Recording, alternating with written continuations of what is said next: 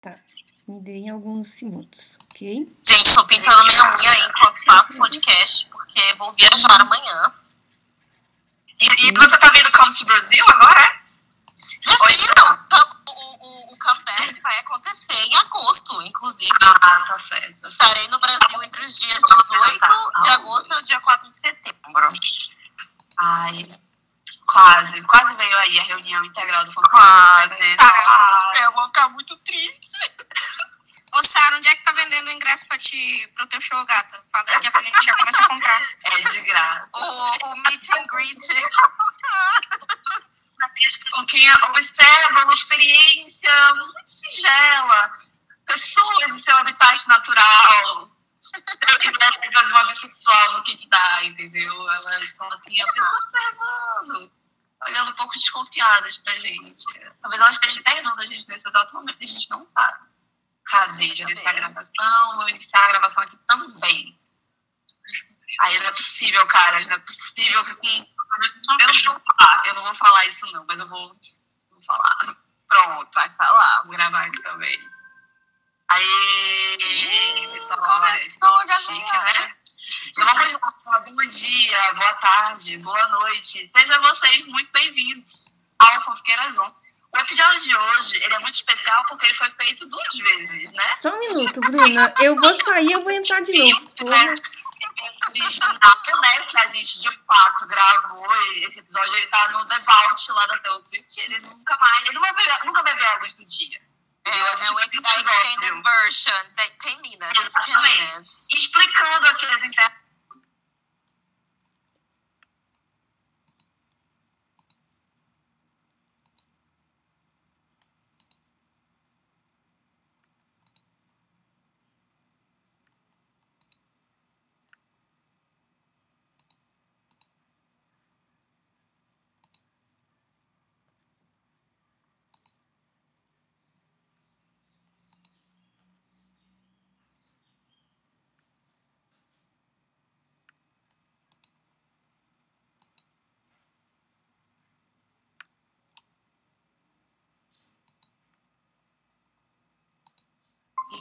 Infelizmente, vocês não saberão o que é.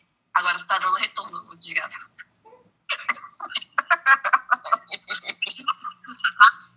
É, o episódio de hoje, ou seja, é uma gravação, mas a gente vai fazer é, interações diferenciadas, né? Pra que isso aqui pareça mais como um chá da tarde entre sáficas e que, enfim, o pessoal não fique tão. É, fique repetitivo, né? Até para nossas queridas convidadas, tá bom?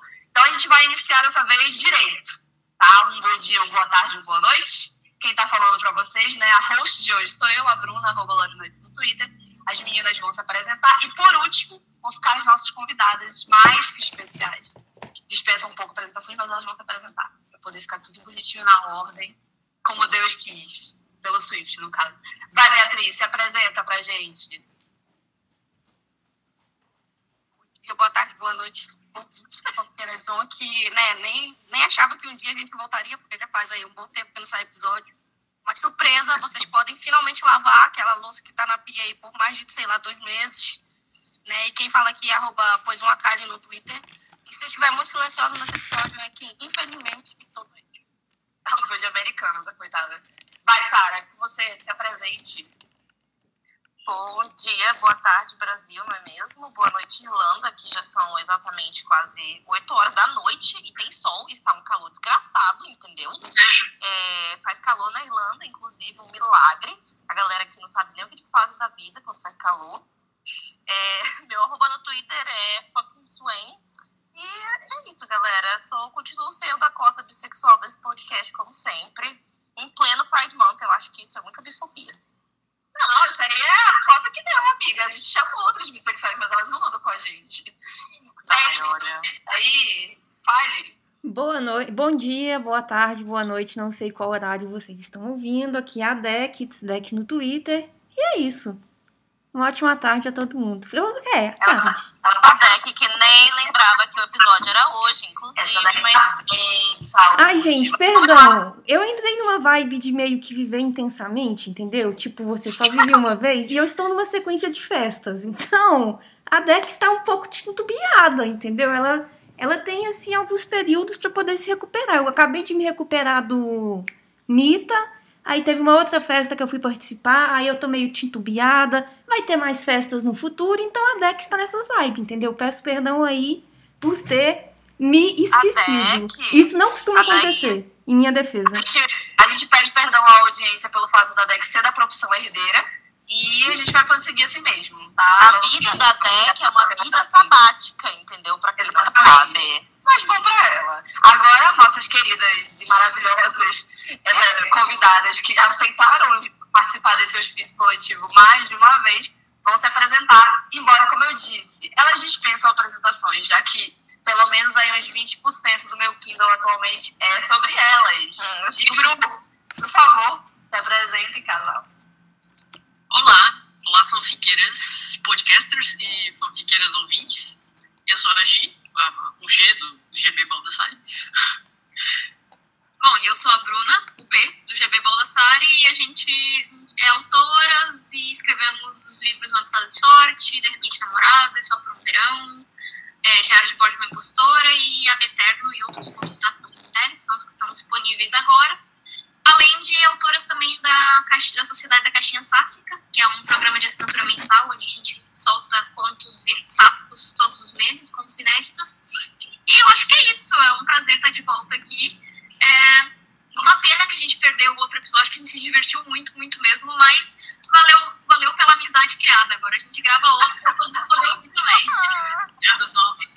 É a Taylor version. É, essa aqui é total Taylor version, é GB version, aqui no caso, né? Pequenas version. E assim, pelo menos criamos laços, né? Porque o episódio, coitado, Dois anos de episódio ficou só a nossa cara lá e a gente rindo. Ah, palhaça. Gente, o bom desse vai episódio ser é que eu comecei a ler uma pitada de sorte já. Olha, então deu algo positivo. Olha o progresso. É, ai, gente, eu falo pra vocês que dispensa apresentações, porque de- a cada pelo menos aí três semanas, que é quando a minha saúde mental volta pro lugar, né? É, já que eu, infelizmente, fiz faculdade de Direito, então ela nunca anda muito regulada. Aí, a cada três semanas, eu consigo ter o prazer de ler um livro. E geralmente está sendo o livro delas, porque, gente, o que, que é os acontecimentos literários que essas três nos trouxeram aqui, né? Aí, para tentar mudar a dinâmica da forma como a gente gravou da última vez, a gente é, entendeu que seria melhor a gente iniciar projetando, entendeu? Porque vocês que estão ouvindo a gente se interessam pelo quê? Homossexualidade. Vocês querem saber, ai, que casais eu vou encontrar? Ai, o que, que eu vou chipar? Tem uma loura e uma morena? Tem uma ruivinha? Tem uma loura retriever? Tem uma rabugenta? É isso, é, é isso que a gente vai destrinchar no dia de hoje. A gente vai basicamente fazer uma estadada de duas horas, porque a gente precisa convencer você, não é bem a palavra convencer. A gente precisa mostrar pra você que tá ouvindo a gente que você tá vivendo a sua vida errado enquanto você não está lendo Pitada de Sorte e outras obras, né? Porque essa daí é minha favorita, né? Não posso esconder. Vai né? ser quase uma Mas- noite de slides com os motivos para ler. Exatamente. Sim. A gente vai completar coletivamente aqui. Então, antes de começar as perguntas para nossas queridas GB e Gibro, a gente vai iniciar falando do romance mais famoso de vocês, né? Que é de repente namorados aí, que tá sendo queridinho da. Tá igual aquele meme da Isabela Boscov. É o queridinho da academia? É, mas ela Do, é do essa Book Twitter. entendeu? É o queridinho do Book Twitter. É o No queridinho do Book Twitter, ele tá em fervorosa com esse livro, entendeu? Graças ao bom Deus, vocês só viralizaram e ninguém cancelaram vocês. Isso não vai acontecer, a gente vai proteger vocês, entendeu? Não Não, sabia. não, Deus livre, não, não. Metidas, eu não sei se várias muita coisa. Então, assim, a. É, Bia, tu quer dar o- a sinopse da história pra a gente começar as perguntas? Tá se sentindo bem? Você tá Pode sim. Posso sim. Aí, Helena, obrigada. Mas se de repente eu ficar em silêncio, até que vai ter né, que fazer a famosa edição para colar minha voz depois de uma crise de tosse na próxima parte que eu vou conseguir falar. Faz parte. É, inclusive já acontece parte de eu falando aqui da minha tosse. Não, Quero que ela seja de domínio público. não. Essa parte estará no, no podcast, não se preocupe. É que para de me odiar. Mas ok. Então, fazendo um breve resumo, que talvez tenha spoiler, porque eu não consigo falar desse livro sem me empolgar muito. Mas, basicamente, é, de repente, namoradas é quem abre o Kindle é, ou abre a Amazon para comprar e dá de cara com sinopse, pensa assim: ah, é, o clichê que eu já li algumas vezes. Né? Então, eu já sei basicamente como é o, como é a estrutura do relacionamento, como que ele vai acontecer. Mas quando você abre o livro, né, você se permite essa experiência que vai transcender a sua alma, e é ler, de repente, namorados, quando você se permite essa experiência, você percebe que, de fato, você não leu nada igual. Por quê? Aí você me pergunta, por que Isley? Por que, que eu não seria igual é, os outros livros que têm a mesma premissa? Porque esses outros livros não têm a, a personagem principal do livro, sabe? Então, se não tem, se não tem a, a pessoa principal, se não tem ela, ela, todo mundo sabe quem eu tô falando, tá aqui, né? Que se não tem ela, ela. Ô, bicha, tu não vai dar senão. Não é? Eu, eu também eu estou perdida. Eu pensei assim, ué. Eu falei que eu tô falando do meu jeito. Se não tem ela, não tem nada. Se não tem. Peraí, vou ter que, vou ter que dar uma pausa, só um instante. É uma versão do chat GP, GP Isley sobre a, a, a sinopse. Sobre a história. Então eu vou dar assim só sinopse pra quem não tá, quem entrou no episódio, né, aí pra ouvir a gente e sabe da nossa credibilidade literária, eu vou Sim. dar só assim, sinopse. É fake date, ou seja, é fingir relacionamento. É aquela A fanfic que todo mundo gosta. É aquela fanfic que todo mundo conhece. Você sabe que vai ter aquele momento que vai descobrir e que vai dar um pouquinho de ruim, que vai ter aquele sofrimento. Diz que a primeira frase de um romance, de um livro qualquer, é o que prende o leitor. Sim. Eu concordo com isso. Eu geralmente abandono vários livros aqui.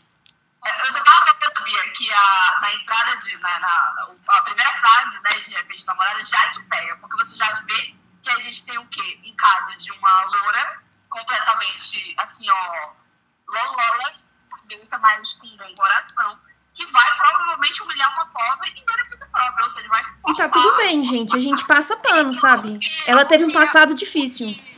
O que muita gente condenaria, mas que a gente acha louvável, né? Esse é o ponto principal. Tem que engajar, entendeu? Tem que engajar. Então é basicamente isso. Pra impedir que ela seja cancelada, a Helena vai lá e obriga uma pobre a namorar com ela, sem perceber que muito provavelmente ela gosta dessa pobre e que a pobre, como qualquer lésbica média e bissexual média do Twitter, já é apaixonada por ela, entendeu? Então, Sim. assim, é a, a, a Mas assim, o ponto, o ponto que eu gostaria de trazer na minha, é, na minha sinopse, que foi bruscamente interrompida pela minha doença pulmonar, é que sem a Helena, né, você não tem nada, você não tem o sol que brilha na manhã, você não tem absolu- absolutamente nada, entendeu? Porque essa mulher, ela simplesmente se mudou minha vida, e ela nem existe de verdade. Esse é o ponto. Até porque se ela existisse, ela não estaria namorando com a Paty, ela estaria namorando comigo. Né? Então, eh, já fica esse ponto principal aqui. E quando você se permite essa, essa situação de ler o livro, você descobre, assim, que você não estava preparada para a experiência transcendedora que é. Esse livro tem tudo que você quiser. Tem representatividade de crianças que são crianças de verdade, que é um ponto muito válido que debatemos no episódio passado, só que né, ficou só em nossas imaginações. Sim. Não é aquela criança. Mas que é saibam que a adulta, Deck- É a criança, criança. Mas saiba que a Deck estava correta, que as crianças realmente são crianças que não são crianças, e no caso do livro não é isso que acontece, entendeu? Então, saibam esse adendo Tem a importante. representatividade de crianças, crianças tem a representatividade de personagem que tem a mesma, a mesma personalidade que um cachorro Golden Retriever. Tem a gostosa, que é poderosa, que é rica, que humilha pobre. Inclusive humilha LGBT, só que essa LGBT em questão, ele merece a humilhação. Então, tipo assim, é, de repente, Namoradas, ele pega tudo de bom que existe na literatura e coloca no livro só. E, aí você está lá pra dentro. é, E, inclusive, é, tem um, um achievement aí, um prêmio que, de repente, namorada te conquistou, que muita gente não sabe que existe, mas existe de fato, que é o prêmio, o Book Twitter realmente lê o livro. Porque, para quem não sabe como funciona o Book Twitter, eles leem a sinopse do livro e vão pro Twitter discutir, entendeu? Eles não leem o livro. O livro não é lido, eles só leem a sinopse. Mas, de repente, namoradas, de fato, eles leram. Realmente foi lido. Inclusive, essa é a minha pergunta para Gibro, né? Que aqui a gente né, tá um dia frio hoje, mas a gente vai deixar elas falarem, a gente promete. A minha pergunta inicial para elas, de repente, namoradas, é justamente isso. Vocês, na construção desse livro, então, na carreira literária de vocês, é, vocês costumam ler esse tipo de história de namoro falso entre mulheres? É um plot gostoso para vocês? Como é que foi essa construção de vocês fazendo o livro de vocês? E se isso era um, um, é um plot que vocês gostavam muito, já gostam ou passaram a gostar? É, para ser bem sincera, eu nunca li muito fake date na minha vida. É, já li assim, para não dizer como li, eu li eu já li fanfic há muito tempo, assim, mas não que eu lembrasse dela como fake date, não li Hipótese do Amor, que eu sei que é um fake date assim, mais famoso do momento. Mas é hétero? Esse é hétero, não? Ou não? É, Ah. ela é. Mas eu É que a gente não lê, a gente simplesmente eu ignoro, assim, é todo mundo, ah, olha esse livro imperdível, eu É. assim. Não, porque esse passou na timeline que a autora parece que tá lançando uma nova sequência. É hétero, sem contar que depois que eu descobri que é uma fanfic do casal lá de, de Star Wars, é, eu detesto aquele personagem. O Kylo Ren É, o Kylo Ren, eu e detesto. a Wayne, isso. Gente, eu descobri que a autora, ela é fanfiqueira, que ela tá só simplesmente adaptando as fanfics dela e lançando, sabe? E eu Mas- fiquei, gente, a gata, muito inteligente, entendeu? Muito inteligente, sagacidade, entendeu? Eu Errada ela não está, sabe? Errada ela não está. que a Agatha Christie lança Eu realmente, realmente achava que o ele era um gay. Era um gay. Assim, é, a gente, eu, eu sei que Presságios do Amor é um fake date, mas eu ainda não li esse livro do Alexander Bellafleur. Mas não, a gente não costumava ler muito, muito fake date. Eu já vi alguns filmes de fake date, né? É, bastante até. E li, assim, algumas histórias, mas nenhuma, assim, que marcou muito e a gente, nossa, esse é meu livro preferido. É, mas quando, quando a gente decidiu fazer essa história, a gente meio que percebeu que a Helena, a única forma dela ter uma, uma relação é ela fingindo que estava tendo uma relação, porque ela jamais ia se permitir ter uma relação normal. Então, acho que era a única saída para ela, era a única forma dela se apaixonar. Então, era um monte pra Ai, ela. eu, eu entendo um pouco a querida, eu entendo. Eu acho ela uma rainha por isso, entendeu? Ela tem que ter uma, uma tramonha de novela pra poder ela se apaixonar. Pra se permitir se apaixonar. Deixar alguma coisa ali de, sei lá, vencer o capitalismo, sabe? Mas eu perguntei isso pra vocês porque na comunidade, não no book Twitter, mas acho que no Porqueiras Twitter, na nossa comunidade, isso é uma impressão tirada do Instituto Data Bruna, entendeu? É uma, um estudo feito por mim. É uma impressão completamente particular que eu vou extrapolar aqui, fingindo que é uma experiência universal, né? Que é, que é o fato de que isso é um post muito famoso dentro da comunidade fanfiqueiras no geral. Assim, eu, particularmente, sou completamente apaixonada por Nossa, eu sou uma cadela de fake dating. Uma cadela. Quando eu incrível, assim, que eu vi, hum, quero mandar um pouco disso daqui, aí eu já me prendi. Tanto é que eu falei pra vocês, eu li o Mas sabe o que eu acho que é muito comum na- nas fanfics, inclusive tem muitas, muitas mesmo, mas não é tão comum assim na literatura. Eu consigo lembrar assim de Sáfico, Presságios do Amor, Ai, eu li Presságios do Amor. o livro novo da Vitória Mendes que vai vir, que ainda nem estreou, que eu sei também que é um fake dating. E assim, eu não consigo lembrar de nenhum outro que seja Sáfico fake dating que seja livro. Além do. Então também não tem muito. E tem, tem essas fanfics, é um Mas plot fanfic é muito muito comum. comum mesmo. Mas não é, a gente não vê tanto ainda na, Eu, como como uma livro. leitora flexa, Você leu bastante, é, né? era, era o meu plot preferido. Nem tira muito. Que você tem duas personalidades de mulheres que jamais, em uma hipótese normal, se você não prendesse, elas duas iam ficar juntas, isso rende tanto, é, como rendeu no livro de vocês, né? Cada experiência maravilhosa. E você fica, gente, como será que ela vai se humilhar, né? Depois de ter humilhado tantas Agora- minorias diferentes. Eu acho que é porque o fake dating, ele reúne exatamente duas pessoas de, de personalidades completamente diferentes que num dia a dia normal jamais se relacionariam, elas começam assim, num ódio, sabe?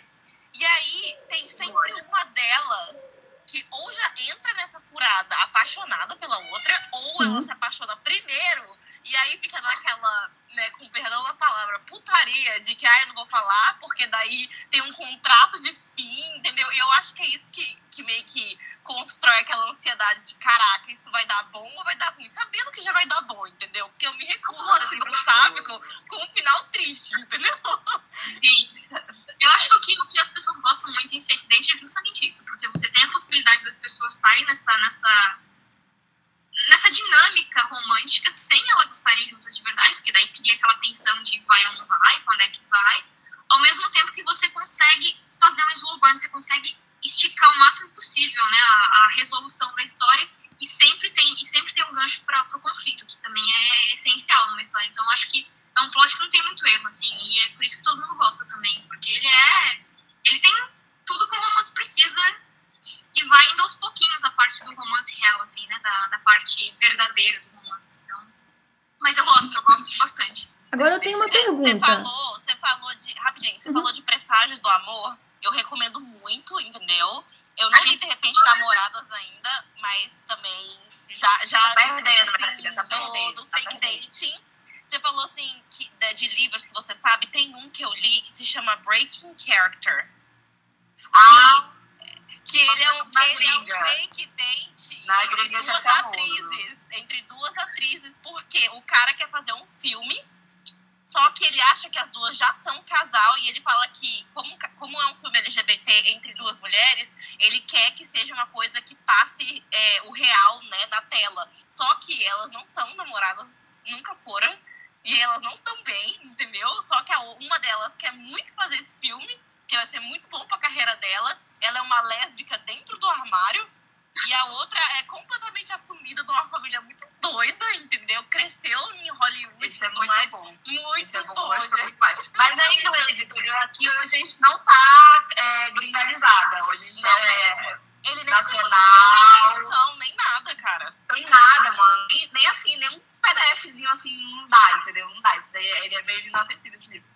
Inclusive, antes da Deg fazer a pergunta, é só um comentário de Tiet, né? Porque a gente já revelou aqui o grande segredo de que a gente chama essa autora aqui pra gente tietar e poder olhar pro, pro- nos olhinhos das duas e falar, meu Deus, obrigada por fornecer tanto alimento, obrigada. ela tá Faz uma oração no final do dia.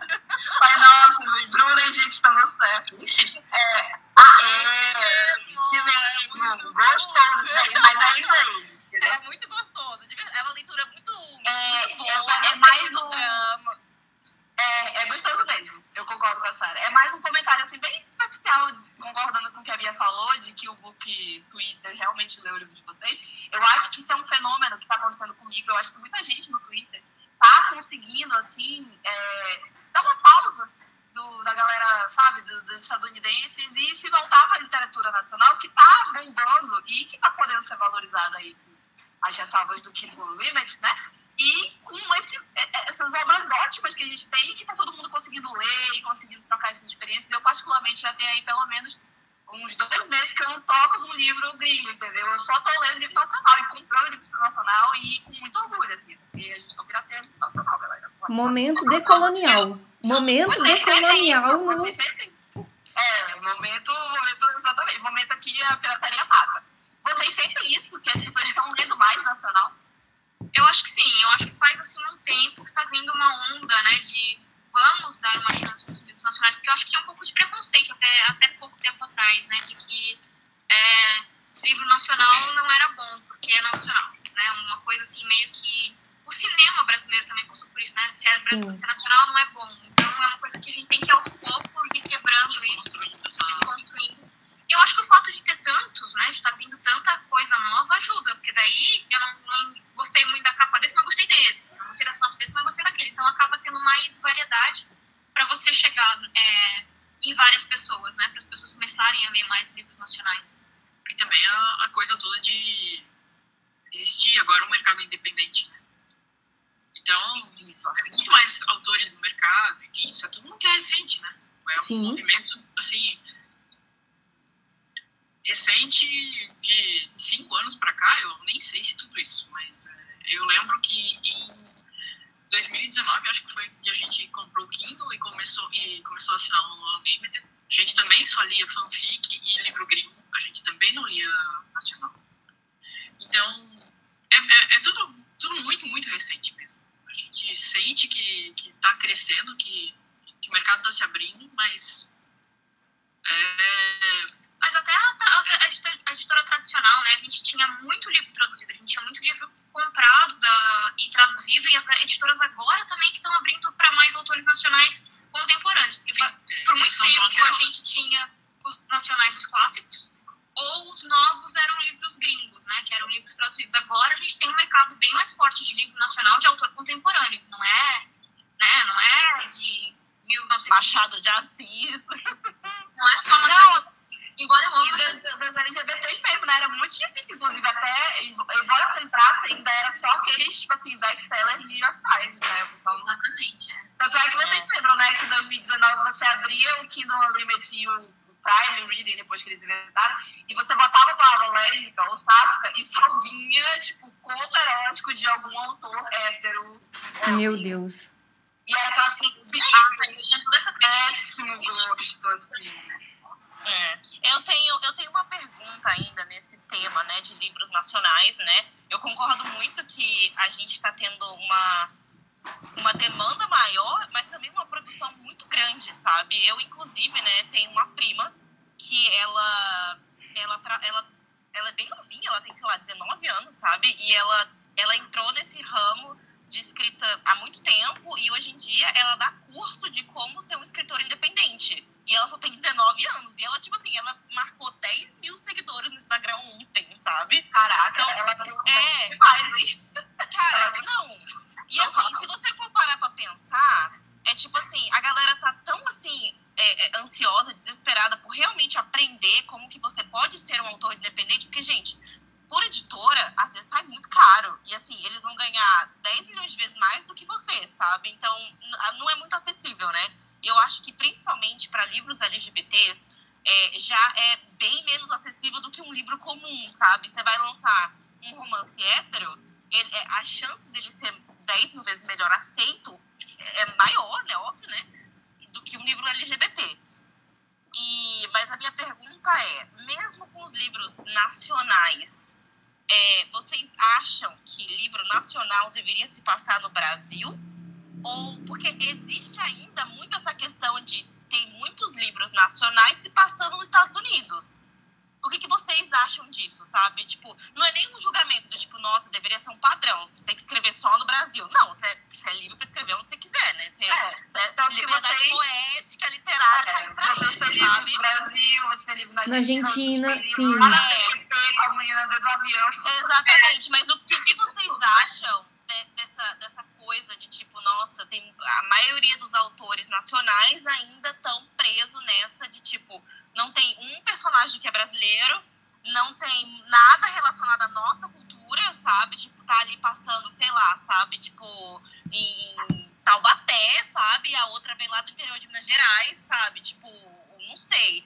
É, e ai, é sempre em Londres, é sempre uma que vem, sei lá, de Portugal e a outra vem não sei da onde. O que, que vocês acham disso? Eu tenho a, a opinião? bem, bem, bem ampla sobre isso. Eu acho que vale a pena, vale escrever onde você quiser escrever, porque, é, por exemplo, a gente tem, um, tem três livros que se passam no Brasil, três, três que se passam no Brasil, um que se passa na Argentina, um que se passa no mundo todo, porque elas são aeromoças.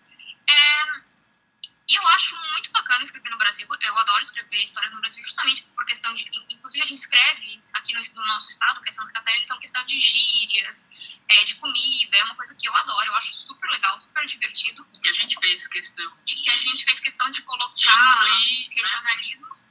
Mas, ao mesmo tempo, eu acho bacana escrever em outros lugares. Por exemplo, eu tenho muita vontade de conhecer a Itália. A gente não conhece a Itália. Então, quando a gente escreveu o Diário de Bordo Professor, a gente quis colocá-las na Itália, porque é um lugar que a gente gostaria de, de conhecer. Então, sabe, é meio que, que você viveu um sonho de uma outra forma, assim, e explorar uma coisa que você gosta. Agora, eu acho que tem muita gente escrevendo fora do Brasil porque é uma narrativa comum pra gente, né? A gente tá acostumado a ver filmes hollywoodianos que se passam... que a gente consome. E, e daí, toda aquela construção, todo aquele arco, ele é muito marcado para aquela região do mundo. Então, é mais fácil, você, se você está se baseando numa comédia romântica dos anos 90, as comédias românticas dos anos 90 se passam nos Estados Unidos e na Europa, basicamente. Então, fica aquela coisa assim meio que na, na memória afetiva, sabe? Então, eu acho que talvez seja até mais fácil começar a escrever. Mesmo se você nunca esteve lá, às vezes é mais fácil, sabe? Porque tá na, tá na tua memória ali.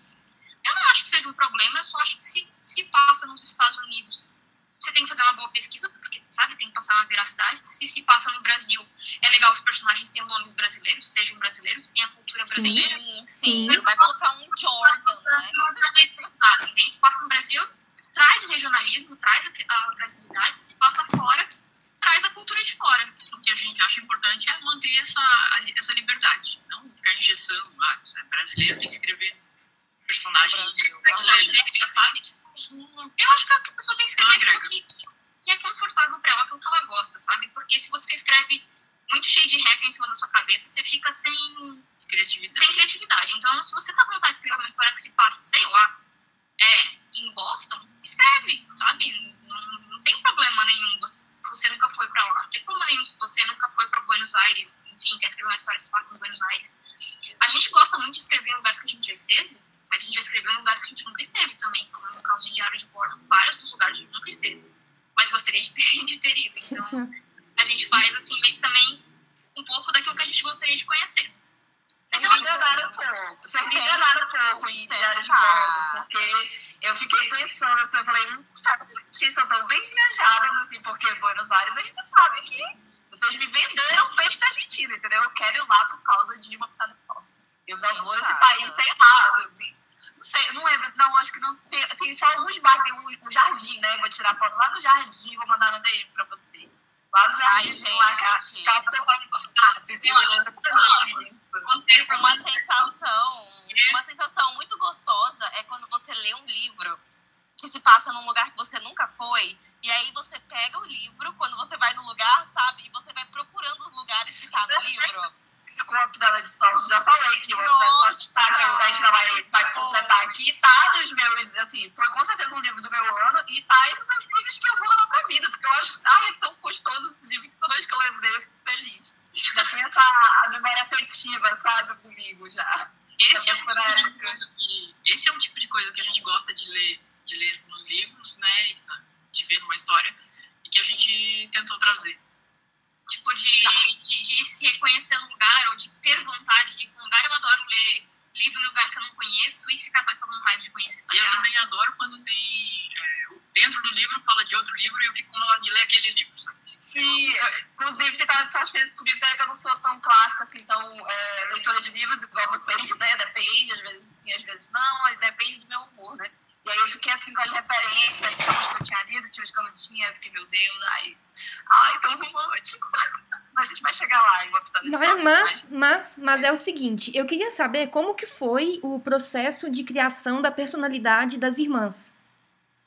Entendeu? Como que vocês foram pra. Porque Vocês tem. irmãs? É, uma boa. Sim. Vocês têm irmãs.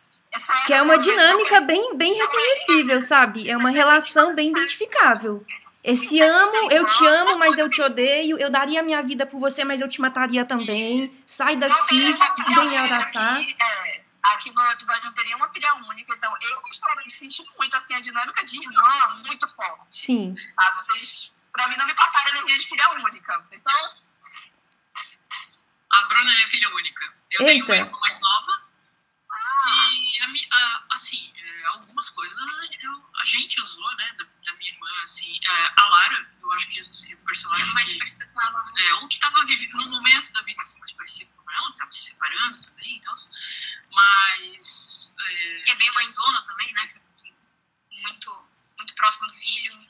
Mas de resto, a, a- a inspiração das irmãs vieram assim, de outras pessoas assim, que não. Por exemplo, a Mila. A Mila é uma junção assim, de umas três pessoas diferentes que a gente conhece. De três instrutoras de yoga diferentes que a gente conhece. Percebi a- aquela vibe. Mas é engraçado isso, porque tem uma. Não necessariamente só de ser filho único, mas às vezes a gente tem relações com amigos tão próximos que parece que é um pouco irmão da gente. É, eu Sim. sou criança com os primos e a gente foi criado meio que junto, assim, porque Sim. as nossas mães são muito próximas. Então, não era a relação de estar na mesma casa, mas eu. E assim, eu Mas tinha uma, uma coisa ali, né? Uma animosidade. ao mesmo tempo, né? Então, isso tem bastante relações de, de É. irmãos também. Além no de tudo, nós somos duas pessoas introspectivas, né? A gente é muito observadora, então, tipo. ah. Olha, já tá pegamos o MTBI dela já, gente. Duas introvertidas casaram, tá vendo? Olha aí, tá vendo, gente? Tá vendo? a gente acerta, às vezes se acha. Representatividade importa, tá vendo? A gente aí. Tá importa. Cadê a Rede Globo, hein? Rede Globo mudando as narrativas aí. Ah, Aproveitando que pergunta né, que nessa coisa das irmãs, que me parece que passou muita verdade, né? Eu também queria fazer um comentário. Eu não sei se é recorrente em todos os livros de vocês, eu tô fazendo a saia completa, né? Mas eu adoro que vocês sempre tenham um personagem que me contempla, que é um amigo hétero meio bicha, entendeu? Assim, ele é um hétero muito legal, é por isso que ele parece acho meio, meio bicha, né? Meio afeminado, assim. E eu tenho grandes amigos héteros, homens, que são tão que eu fico, nossa, nem conhece que é homem, né? Vezes eu de risada, às vezes eu uma merda, mas você fica, putz, é meu amigo, assim. Vocês têm personagens que têm grandes amigos homens, e eu me, sinto- me sinto né, nessa minoria médicas comigo, então como é que isso pra vocês? Essa relação da, de irmãs e nessa questão aí do, dos A amigos homens, né? a relação de irmãs, como a gente disse, a gente se baseou em vários outros personagens. Mas, assim, é, é, quando a gente estava tentando criar a dinâmica de irmãs, a gente se baseou muito em histórias de irmãs que a gente gosta. Tipo, Mulherzinhas é uma história que a relação das irmãs é muito marcada, assim. e Eu gosto muito, muito, muito desse livro, é um dos meus livros preferidos. É, talvez vocês conheçam, porque tinha representatividade sáfica, mas tinha uma novela argentina que se chamava Las Estrejas. A dinâmica das irmãs é muito parecida também. É, ela, é- eu claro. vi Los Aparícios. Qual, qual que era o nome? Tem 1044p lá no YouTube, entendeu? Eu nem falava espanhol e eu vi tudo Qual, qual que é o nome das eu protagonistas? essa novela, a gente tava na Argentina, tava passando.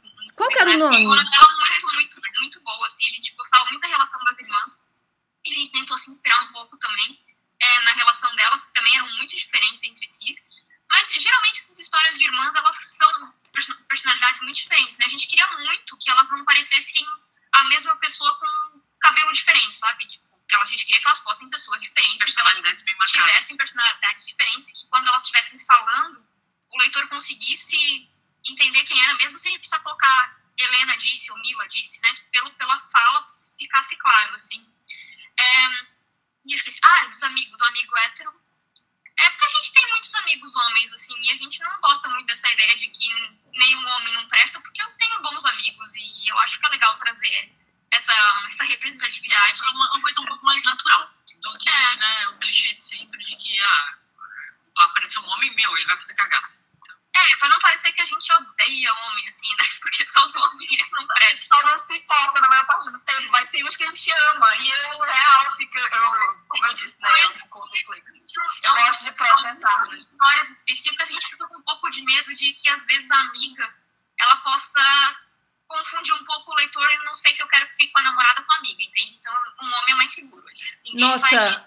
Sáfica é maldita pra fazer isso. Os roteiristas entregam um casal, elas falam: não, não, não, não, não, eu quero essa daqui. Nessa estão Mas os héteros, também fazem isso, tá? Eles gostam, mas geralmente em série. Eu nunca vi muito esse movimento em livro, não. Mas o pessoal em série gosta de fazer essa coisa. O cara que é claramente só o amigo dela, sabe? E às vezes até na vida real. Tipo, a gente só imagina quando é no, na ficção, né? Então, assim, mas eu acho que vocês.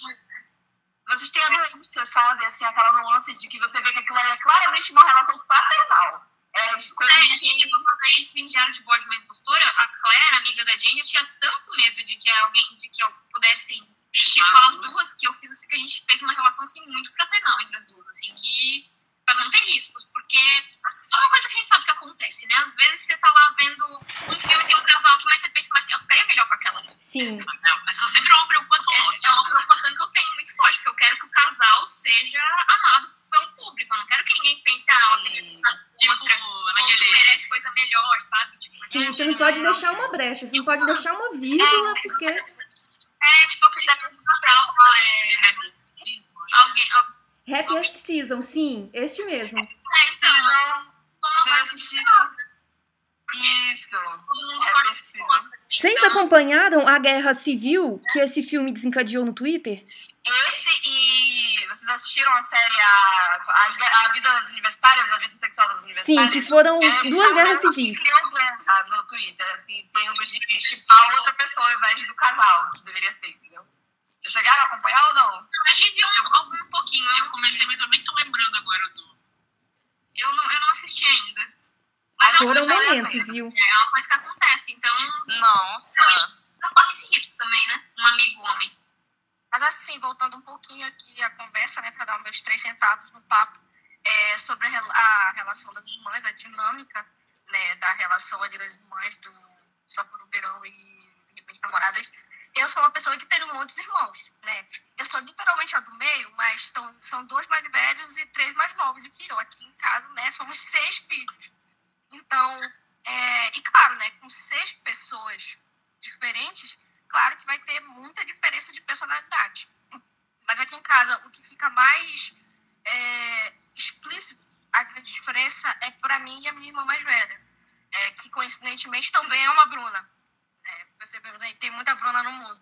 Muito, muito Bruno. E, E ela é só dois anos mais velha. É o mais próximo que, que temos aqui, né? A diferença de irmãos é cinco, seis anos.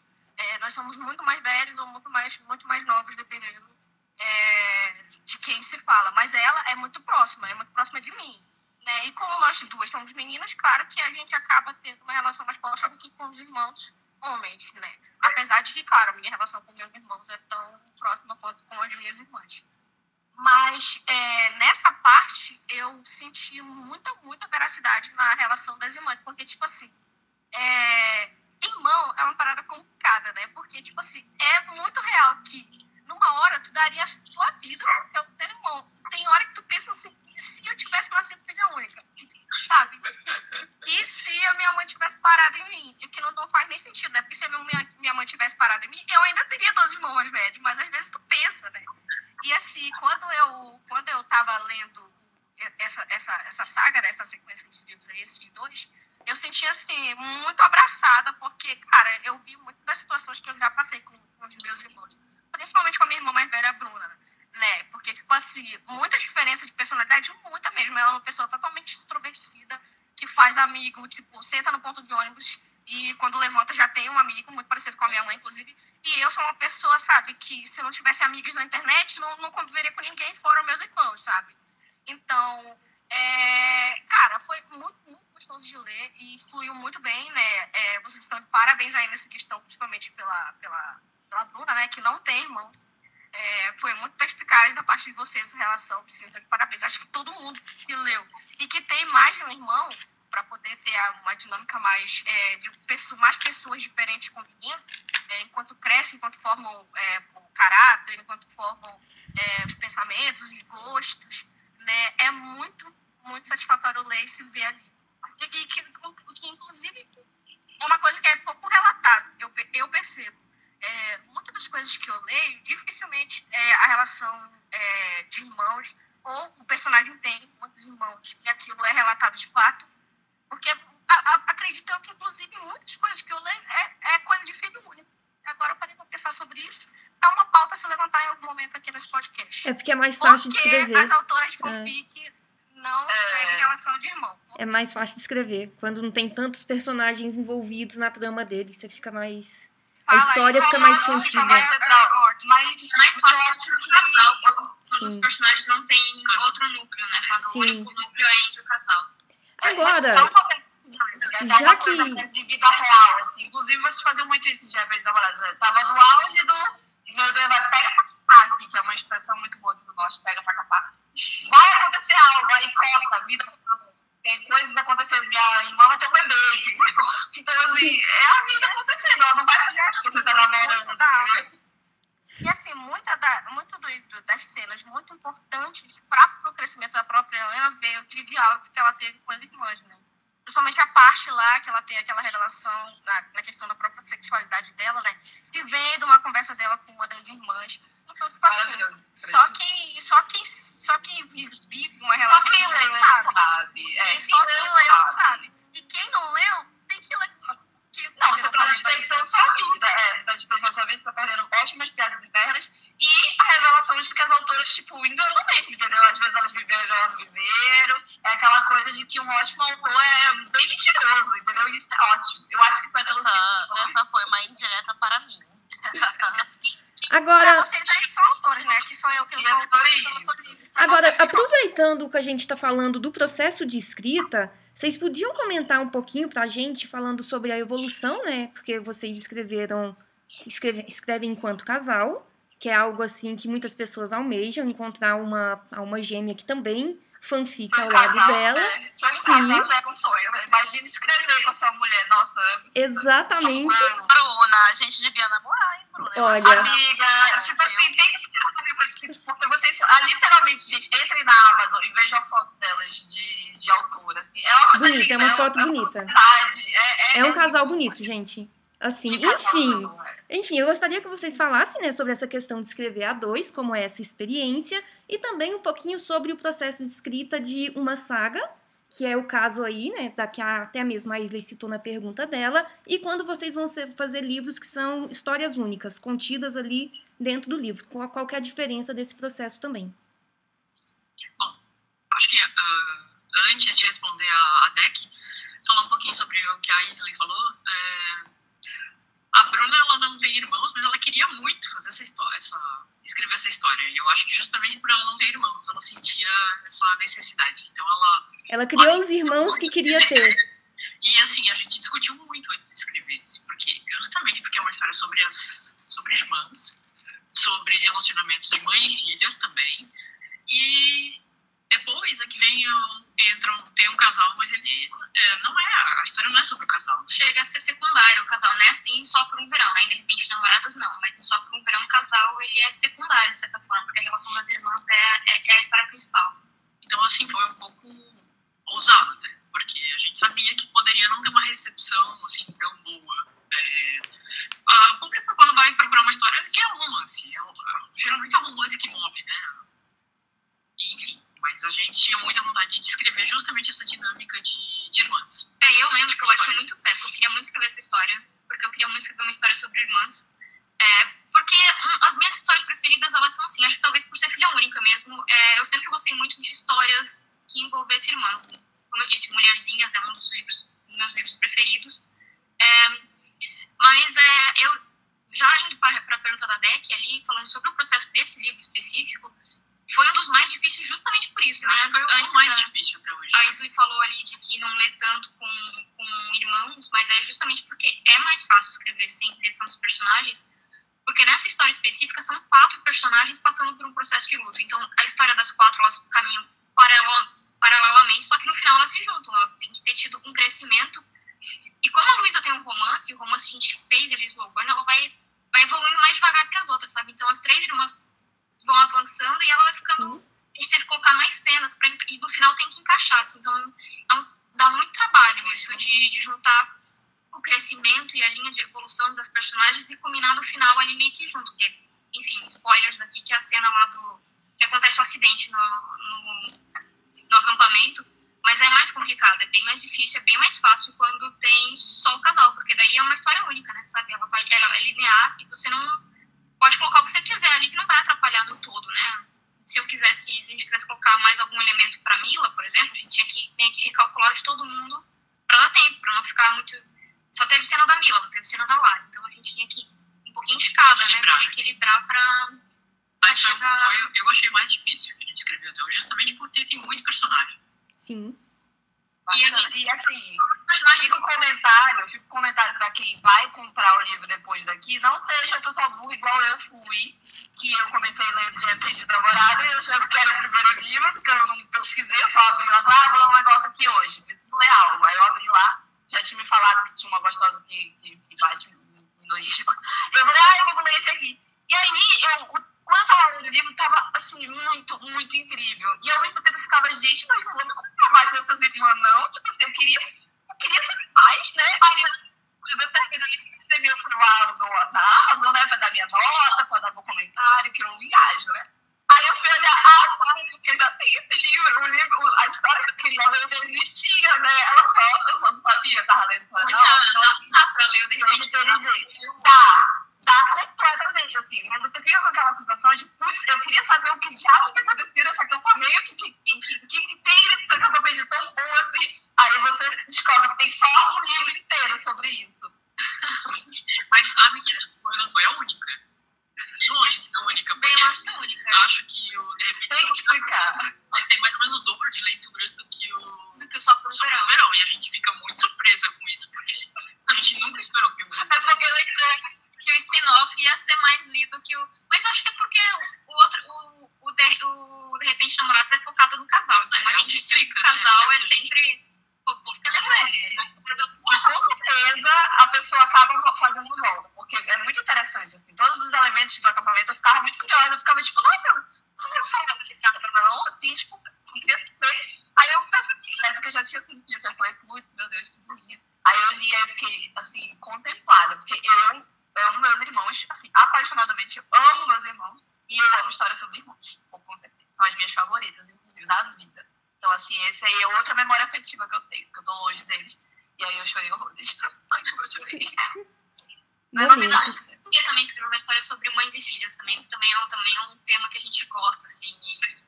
Olha, Ai, esse tema esse eu é, tô é sensível, viu? apaixonada. Esse é o meu momento. É. né? nós, De nós brilhar. aqui. acho Esse que vai o mais ser um triste tópico que teve bem nesse podcast, sensível pra então, vocês a gente vai dar abordarem. depois, Que a gente gravou, que a gente aí Nossa, rascou aí, chorou pelo Nossa, áudio. uma terapia em grupo. real. Então, assim, nós sáficas, né, lésbicas, bissexuais e pães, temos relações aí, às vezes boas, às vezes não tão boas com nossas vidas. Aí tem toda uma minoria aí. Assim, É. de- Eu só queria dar os meus cinco centavos aqui, falando sobre esse negócio de escrever. Vocês falaram, né, que escrever em relação de irmãos, né, você acaba adicionando muito mais detalhes à história, que fica mais complicado, às vezes, de escrever, né, se você não tiver muito, realmente, um, um plano ali de como... Porque não só o personagem ele tem que ter o núcleo próprio dele, né, dele como personagem, como tem que ter ao redor dos outros, né. Você não pode só simplesmente tratar deles separados e nunca juntar, pô, eles são irmãos ou eles não são? Eles são da mesma família ou eles não são, né? E eu falo assim, né, da minha experiência como escritora, eu tenho uma certa dificuldade de lidar com muito personagem. Eu tenho um limite ali, sabe, assim, que eu consigo. Eu consigo lidar, por exemplo, é, com um casal ali protagonista e um casal secundário. Porque daí, às vezes, para distrair ali, né, o leitor, você entra com um casal secundário, o desenvolvimento deles que às vezes vai mais rápido, sabe? Ou que às vezes não vai pra frente. Mas eu admiro muito, muito, muito os escritores que não só escrevem com vários personagens, né? Tipo, ou relacionamentos diferentes, né? Um, um relacionamento fraternal e um amoroso ali, né? E, e consegue levar, assim, furo no roteiro, né? Que, nossa, pra você enfiar um monte de personagem e não ter um furo, cara, você tem que ser muito gênio, né? E, e essa que é uma coisa que eu não duvido que vocês consigam, É, né? Literalmente.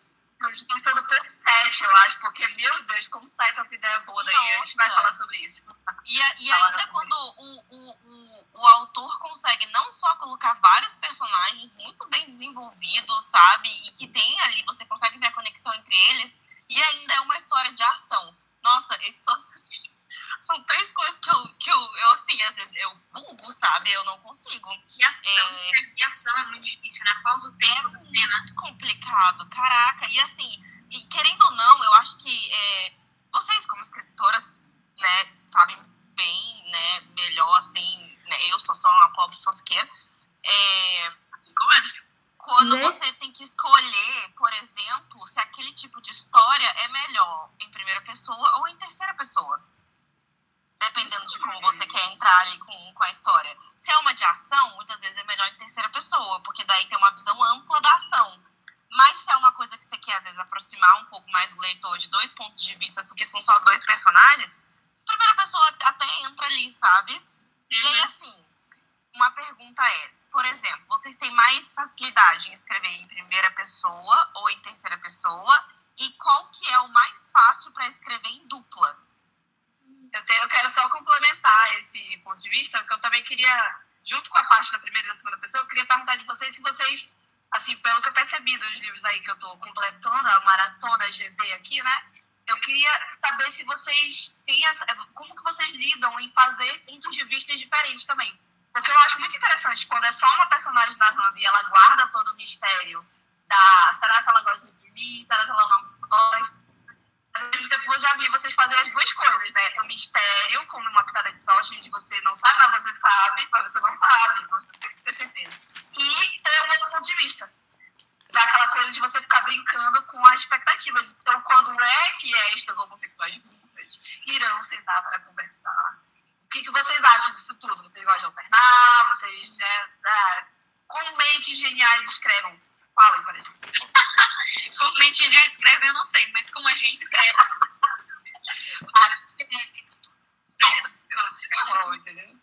Começar comentando o que a Sara disse é, sobre não deixar furos, né? Que é sempre uma, uma preocupação nossa também. A gente tem pavor de roteiro com furo, assim, tipo, Vocês fazem quadro em casa, assim, fica botando a setinha, alguma coisa assim? não, não precisa. A Bruna sabe Ah. tudo. Que- Caraca! Nossa, Ai, eu eu preciso, eu ver. preciso de eu alguém ver. mapear as minhas histórias. Entendeu? Ai, sobre isso. É uma coisa muito impressionante, assim, principalmente para mim, que escrevo com ela. Mas, assim, tipo, a, a, a solução tá sempre. Tá, mas. Uh, e, e, se tal coisa. Não, não, mas já, não se preocupa, a gente já deixou lá atrás, lembra? que aquilo lá que aconteceu era para dar um gancho para aqui. Ela sabe tudo, tá tudo. Bicha se garante. É a Bruna, tá? Então, boa, cara, meu, é, é bem impressionante, assim, e ajuda muito. é, é minha memória é boa para isso, assim, alguma coisa tem que funcionar. Né? Para isso funciona, eu consigo lembrar bem da história. Mas para é, eu acho que um bom conselho realmente é ter anotado ali, se você não consegue lembrar, anotar para não se perder, porque é muito fácil deixar um furo numa história, principalmente se a história é muito comprida. Então, por exemplo, quando a gente colocou os áudios no final do de, de repente namoradas, lá no começo da história a gente fala que a, a Lara diz, não, você me mandou cinco áudios falando mal da menina esse fim de semana, agora já tá de boa? Não, já passou, ela disse. Tem, tem que deixar algum gancho, sabe? Senão o leitor fica com aquela impressão de que tá, vem do nada isso aqui. E a gente muito. Eu fiquei cinco áudios, nossa, isso aí vai, minha filha. Aí eu já fiquei assim, ó, então eu não termino obviamente. Porque o autor é um bicho, né? Leitor é um negócio. É, ele é muito observador. Então eu tenho muito eu sou assim, muito, crítica, muito crítica com, com essa parte de, de, do roteiro, da, da história fechar, assim, da trama, de todas as, todos os caminhos que você abre fechar, porque eu, como leitora, sou muito chata com isso também. Eu fico em filme, em livro, eu fico assim, tipo, ah, contestando. Fico aberto aqui, né? O que, era aquilo lá que falou e não contou? E é uma coisa que às vezes escapa, né? Toda história é passível de ter uma, um, uma outra falha, mas é importante que a falha não seja muito grande e que ela não, não atrapalhe, porque o leitor fique, né? Mas não fez muito sentido isso, né? Se for uma, só um, uma coisinha que ficou ali aberta, tudo bem, né? Acontece, mas é importante que você tenha assim, um pouco o domínio do, do que você está escrevendo até o final para que feche, que fique redondo, para que dê aquela satisfação para o leitor, né? O leitor fica feliz quando percebe que você voltou naquilo que. Às vezes a pessoa implica com uma coisa assim, uma coisinha de nada, ela fica com aquilo na cabeça até o fim da história. E se você não volta, ela fica frustrada. E às vezes é um detalhe, mas cada leitor se apega a um detalhe diferente, né? Então, é importante que os detalhes eles, eles voltem sempre e fechem a história. E a gente sabe porque às vezes a, o leitor ele vem contestar algumas coisas e a gente pensa, tá, mas ele não leu direito, né? Tem, tá ali a resposta. Então, não, às vezes o leitor é burro, mas às vezes não. Às vezes é, velho. É tudo isso aí. Às vezes eu também. É fácil você pular, né? Mas assim, é importante que você saiba que tá ali pra você poder dizer pra ele, não, ah, ou então dizer, não, é, ali fechou desse jeito, então o personagem disse aquilo, né? É para você deixar o leitor satisfeito depois, né? Pra ele pensar, ah, é verdade. Isso Nossa, eu preciso muito de alguém para mapear as minhas histórias para mim, porque meu cérebro não tá dando conta. Aqui eu preciso de um Notion, ou de uma namorada da Bruna, a esposa dele. Eu também fiz tudo.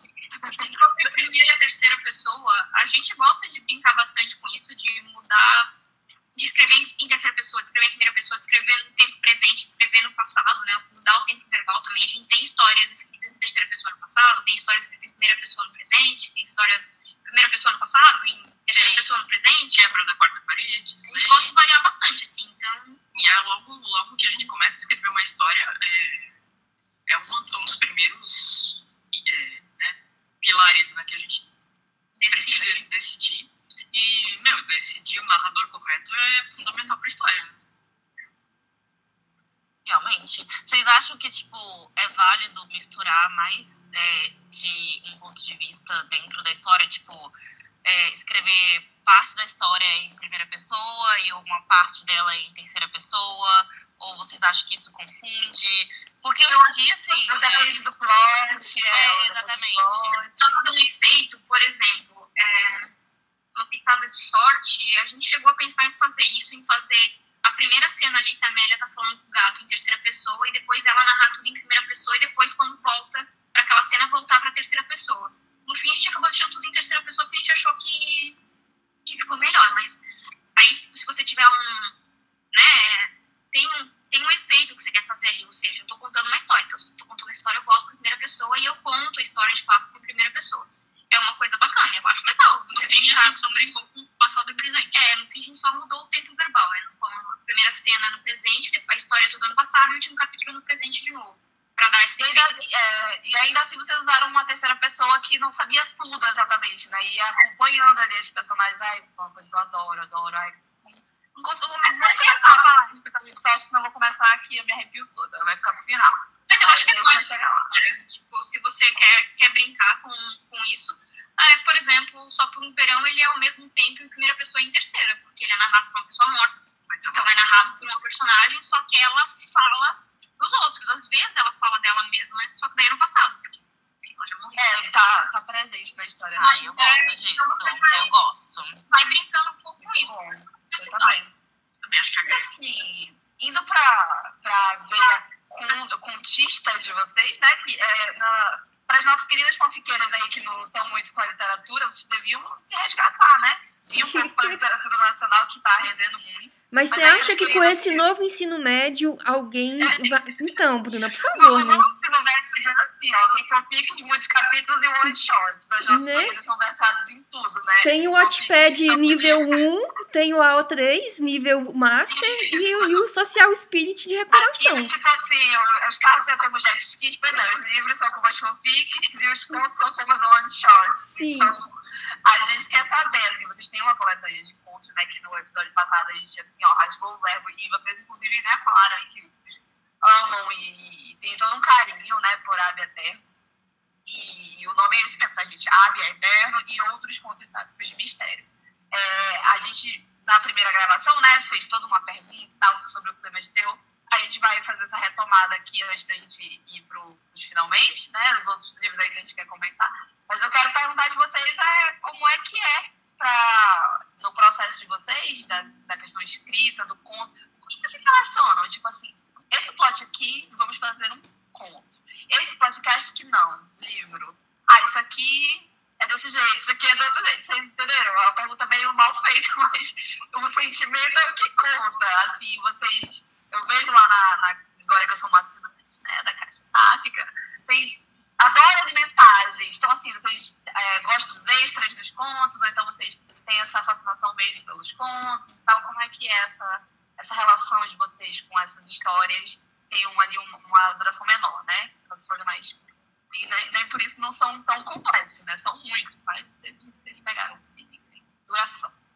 Bom, a gente está lidando com a, a caixinha sáfica como uma espécie de laboratório. Então, é, um dos itens lá, né, de quem é associado é que no final de um ano a gente vai colocar alguns contos para votação, os preferidos e os que a gente julgar que, que, que tem potencial é, vão virar um romance.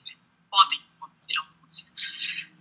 Mas, enfim, ah, sobre ah, como a gente escolhe o que vai ser conto, o que vai ser novela, o que vai ser é, romance. Ah, são, são muitas horas de discussão. É, são vários fatores, mas geralmente uma, um conto ele tem menos personagens, né? Então, por exemplo, uma história de quatro irmãs jamais poderia ser um conto, porque você tem que focar em menos personagens e em menos, é, menos conflitos. Então, por exemplo, se uma história tem muita reviravolta e muitos personagens, você não vai conseguir compactar aquilo ali em 60 páginas, né? Você vai precisar de muitas páginas para desenvolver aquela história. Mas às vezes a gente tem ideia, assim, por exemplo, ah, sei lá, uma, uma, uma personagem que passou por isso e aconteceu isso. Então, são dois pontos de virada ali e é só uma personagem e a outra. Então, isso dá pra fazer num ponto, dá pra você diminuir e fazer num ponto. É, geralmente a gente vai por isso. Se é uma história, assim, que é muito focada em, uma, em um momento só, que ele é meio que um recorte de uma história maior, ele é um conto. Se ele é uma história que tem muito acontecimento, que tem muita trama, tem, tem mistério, daí tem uma reviravolta, aí tem muitos personagens, daí tem traição. Aí você precisa de mais tempo para desenvolver, daí a gente acaba. Mas e aí, Gibro, contem pra gente. Mas vocês se apaixonam no sentido assim, platônico, né? Ou talvez não, sei lá. É, no sentido mais assim, criador possível. Vocês se apaixonam pelos personagens que vocês criam ao ponto de, ah, era pra ter um conto isso aqui, galera, mas estamos gostando muito. Como é que é essa relação de criador com os personagens? Às vezes a personagem é muito fascinante. Vocês têm essa, esse apego emocional, esse, essa Não, criação. É, a não só filha? uma história porque a gente se apaixonou pelo personagem, porque não. A, a, assim, inclusive a gente pulou a, a pergunta aí da, da Deck, é, como é que a gente foi escrever uma saga? Não foi. Sim. A gente escreveu um livro e depois a gente se apaixonou pela Helena e escreveu outro livro, mas não foi planejado. A gente não planejou escrever dois livros. E nem escrever o, o conto depois, né? Porque são dois livros e um conto, né, com a Helena. Mas é porque a gente foi, se apegou a ela e a personagem, ela meio que ganhou vida própria, assim. E é, a gente sentiu, ainda escrevendo Só por um Verão, a gente sentiu que a Helena merecia essa história. Então, lá no finalzinho Só por um Verão, a gente já tinha decidido que a gente ia fazer. Mas não foi planejado, a gente não planejou escrever uma saga familiar, a gente planejou escrever um livro, a personagem as pessoas pedem as, as histórias das outras irmãs também, mas a gente não tem nenhuma intenção de escrever. Né? Tipo, é, porque não era homossexualidade, não, gente. Ninguém vai contar, não. Vocês vão ler os outros livros aí. A Helena, ela meio que ganhou vida, assim. Então, a gente escreveu a história dela por isso, porque a gente ficou apaixonada pela dinâmica, pela, pela dinâmica dela com a Paty, pela, pela personalidade dela, pela dinâmica dela com os filhos. E uma mulher daquela não dava pra entendeu? Ela tem a personalidade de uma querida, entendeu? Uma querida. Vocês não estão vendo no podcast, mas eu estou fazendo uma mãozinha, entendeu? Todos os três jeitos. Ela tinha, gente, ela tinha. Quando eu fui ler, para no verão, eu falei, gente, isso aqui, claro, essa daqui tem os três jeitos, entendeu? Embora seja a, minha vida real a parte, uma parte com depressão, mas ainda assim, uma parte, eu entendo ela, entendeu? E ela me perdoou. E ela por tudo que ela nem me fez nada, mas eu e ela não errou sobre isso. Então, tô, tô bem satisfeita com essa resposta. Então, vocês também são como gente como a gente, e vocês também se apaixonam pela. Porque a gente Sim, a, Caixinha Sabe esse mês é uma novela, que era uma das metas, da, a terceira meta da, da Caixinha era a gente subir uma novela de 200 páginas e bater a meta. E essa novela virou uma novela de 200 páginas porque a gente começou a escrever um conto, a gente gostou muito e pensou, não, vamos estender mais um pouquinho, né? E daí aquela história ficou maior, daí a gente acabou dando como brinde ela é, para essa meta, mas também foi uma história que a gente se envolveu e quis escrever mais. Assim então, como foi a Se o pessoal assinar hoje, eles conseguem ter acesso a esse conto? A essa novela? Esse, essa novela vai, vai ao ar domingo. Então ainda dá tempo. Vou ter que assinar logo pra poder ter acesso à novela, entendeu? Sim. Eu já tô lá assinada e é tudo tranquilo. Todo mundo na festa de reis, na festa de reis não, na quadrilha, lendo a novela, entendeu? Eu vou ler a fanfic. Porque assim, gente, eu fui no show do Mita. Não, sem brincadeira, no show do Mita tinha uma pessoa do meu lado lendo fanfic. Eu falei assim, gente, ela abriu o Alt 3, eu falei assim, mas realmente, você vai ler fanfic agora? E ela, ué, não tem... do nada. Nunca leu fanfic numa festa. Eu, eu no casamento, no final de semana passado, lendo fanfic.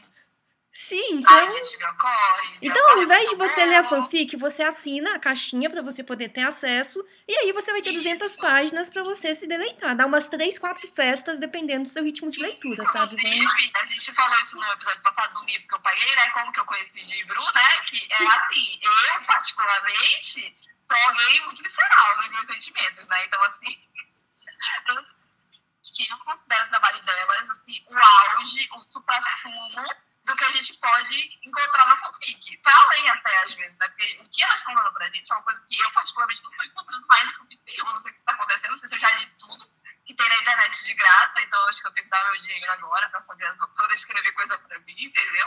E assim, elas são, o- as duas queridas aqui, são o supra-sumo do romance gostoso. Então, se você tá sentindo aí meio é, com uma- com aquela azia literária de, putz, nada mais me contempla na internet, vai, põe teu que no limite aí, eu sei que você pegou aqueles três meses de grade que não tá usando, pega os livros que estão lá, tem né? Você pega a promoção e não lê livro nenhum, coloca celular, gente, e vai, sabe, se joga, você não vai se arrepender. E o mico que eu paguei foi porque eu, eu sem nenhuma pretensão, estava lá em meu Twitter, tweetando, e tudo que eu consumo, eu vou lá falar na internet, né? Eu não sei sofrer sozinha, mas quando eu gente, eu tô vendo o auge do clichê pelo pódio, a melhor história em clichê do mundo, assim.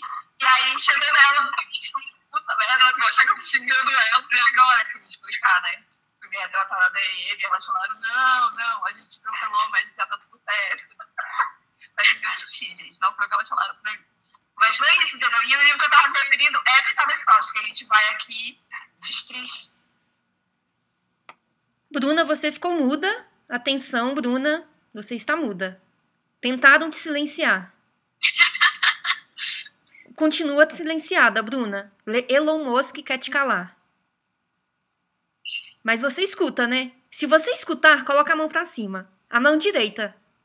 Coloca a mãozinha direita pra cima, Bruna, se você me escuta. Essa é a mão direita, gente, porque eu não. Ela levantou a outra. Olha. Bruna, o que está acontecendo? Você continua muda. Muda, muda, muda, muda. Deixa eu mandar no grupo que ela está muda. Bruna? Calma, gente, um minuto. Eu vou avisar ela aqui, um momento. Falha técnica, pessoal. Esse é o momento que você tá ouvindo o podcast, que você vai fazer uma pausa para ir tomar água, porque a hidratação é importante, entendeu? E em breve a gente já volta. Calma lá. Muda. Você tá. Ela Esse é saiu aquele voltou. momento que a gente lembra que o, que o último podcast Sim, mal. Não Sim. fala, não. memória traumática. Vou aturar, não. Isso vai dar certo, isso vai funcionar. Eu confio. Não, vai sim. Não, é, é, por um momento tem que subir um desespero, leve, Não, gente, eu mas vai tenho, dar tudo certo. É o eu tenho foco, força e fé. Enquanto isso, então, eu vou deixar pra Gisele e pra Bruna falarem mais sobre a caixinha. Fazer a divulgação dela, sabe? Com aquele momento do YouTube que tem a publi. Então vamos lá. Momento Fala jabá. qua- é, quais os valores, entendeu? Se tem no Catarse, como que faz pra poder assinar. Vamos dando os detalhes aí pro pessoal. Bom, então, para quem não conhece Caixinha, é, é um clube de assinatura. É o primeiro clube de assinatura sáfico. É, a gente libera um conto inédito todo mês, além de. é, a gente sorteia dois livros também. Ah, os contos, eles têm capa e ilustração, porque a gente bateu já a quarta meta, então a gente já tá assim, a gente conseguiu tudo que a gente tinha imaginado que a gente poderia agregar no- no- nos contos, a gente conseguiu. É, Conseguiu bater já. Bater. Então, estão super lindos, assim, é, todos eles vão ter capa, todos eles vão ter uma ilustração. Ah, que? Ah, Ah, o pre- eh, ele custa 8 reais por mês, daí todo mês você recebe o conto no seu e-mail. E mesmo quando você assina, você sempre vai ter acesso aos contos anteriores. Então, se você assinou esse mês, você vai ter acesso ao conto do mês passado, enfim, dos contos anteri- dos anteriores. É só você ir lá na parte de novidades e rolar, que você vai encontrar todos os contos. É, é isso, daí você tem a, a gente tem um grupo no Telegram a gente faz um- umas leituras coletivas, que a gente faz no nosso YouTube também, vídeos sobre essas leituras. Uma mini LC. Os contos não são tão curtos, assim, eles têm eles são meio que uma história mais curta um pouco, eles não são exatamente conto. Então, é, tem começo, meio e fim. É, às vezes pode ter de casais que já apareceram, então o primeiro conto foi De Repente Casadas, que é o casamento da Helena e da Paty de De Repente Namorada. Mas, assim, a- são contos com personagens inéditos ou personagens do, de algum outro livro nosso que podem aparecer de volta. É, mas esse, a gente vai pro segundo mês agora. Então, esse mês vai ter uma novela de 200 páginas, que a gente bateu a meta mês passado. E depois disso vai ter conto inédito todo mês, aí sempre entre o dia 15 A gente 20. chama de contos, mas eles são mais histórias curtas, na verdade. né? Não tem aquela característica, as características técnicas do conto, digamos assim, né? Aquela coisa Tanto que eu ainda tô lendo. Eu voltei. Eu, Aí, tanto que eu ainda tô voltou. lendo ainda. Eu ainda tô lendo e eu tô assim, me deliciando, sabe? Assim, eu tô assim. Sabe aquela leitura antes de dormir? Eu tô. Eu troquei as fanfics por vocês, tá? Eu acho que isso é Olha. é uma honra. Gente, eu sou uma mulher viciada, eu tenho problema, entendeu? Eu, Eu, eu todo viciada. dia, antes de dormir, entro no AO3, vou na tag do casal que eu estou na vibe do dia e vejo se tem alguma atualização. Se Não, tiver. eu dou ainda uma olhada, só que atualmente nada tem me suprido como os livros. Quem diria que eu ia chegar nesse ponto, né? A maturidade. Eu acho que é porque eu tô num, num momento da vida em que eu preciso de livro adulto. E vocês são uma das autoras que fornecem isso pra gente, né? Acho que até uma das únicas. Não é uma crítica, eu gosto de romance ainda adolescente, isso alimenta a minha adolescente anterior. Mas vocês têm uma pegada adulta que eu tô sofrendo e tô querendo um amor, e aí eu encontro lá no livro de vocês, entendeu? Isso é muito bom. É, a gente também sentia falta disso, dessa, de- é, né? E a gente também, e a gente percebeu que tinha essa demanda por histórias, assim, com personagens 25 mais, assim, e aí... É, nós 25 mais existimos e amamos. Aproveitando que a Bruna citou o livro, a coletânea de contos Abia Eterno, vocês podiam falar pra gente um pouquinho sobre os contos e falar qual foi o favorito de vocês em escrever? O, Ah, o e mais. o Plus. Sim. O Plus. Vocês gostam de terror? Terror é uma coisa pra homossexuais? Vocês viram Fear Street? Não precisa responder a última parte, mas é mais assim.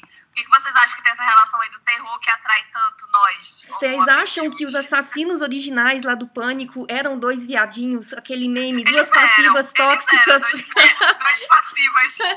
Sim, eu olho, eu olho pra eles eu penso nesse meme, grande bosta, duas É, passivas. grande voz, duas passivas.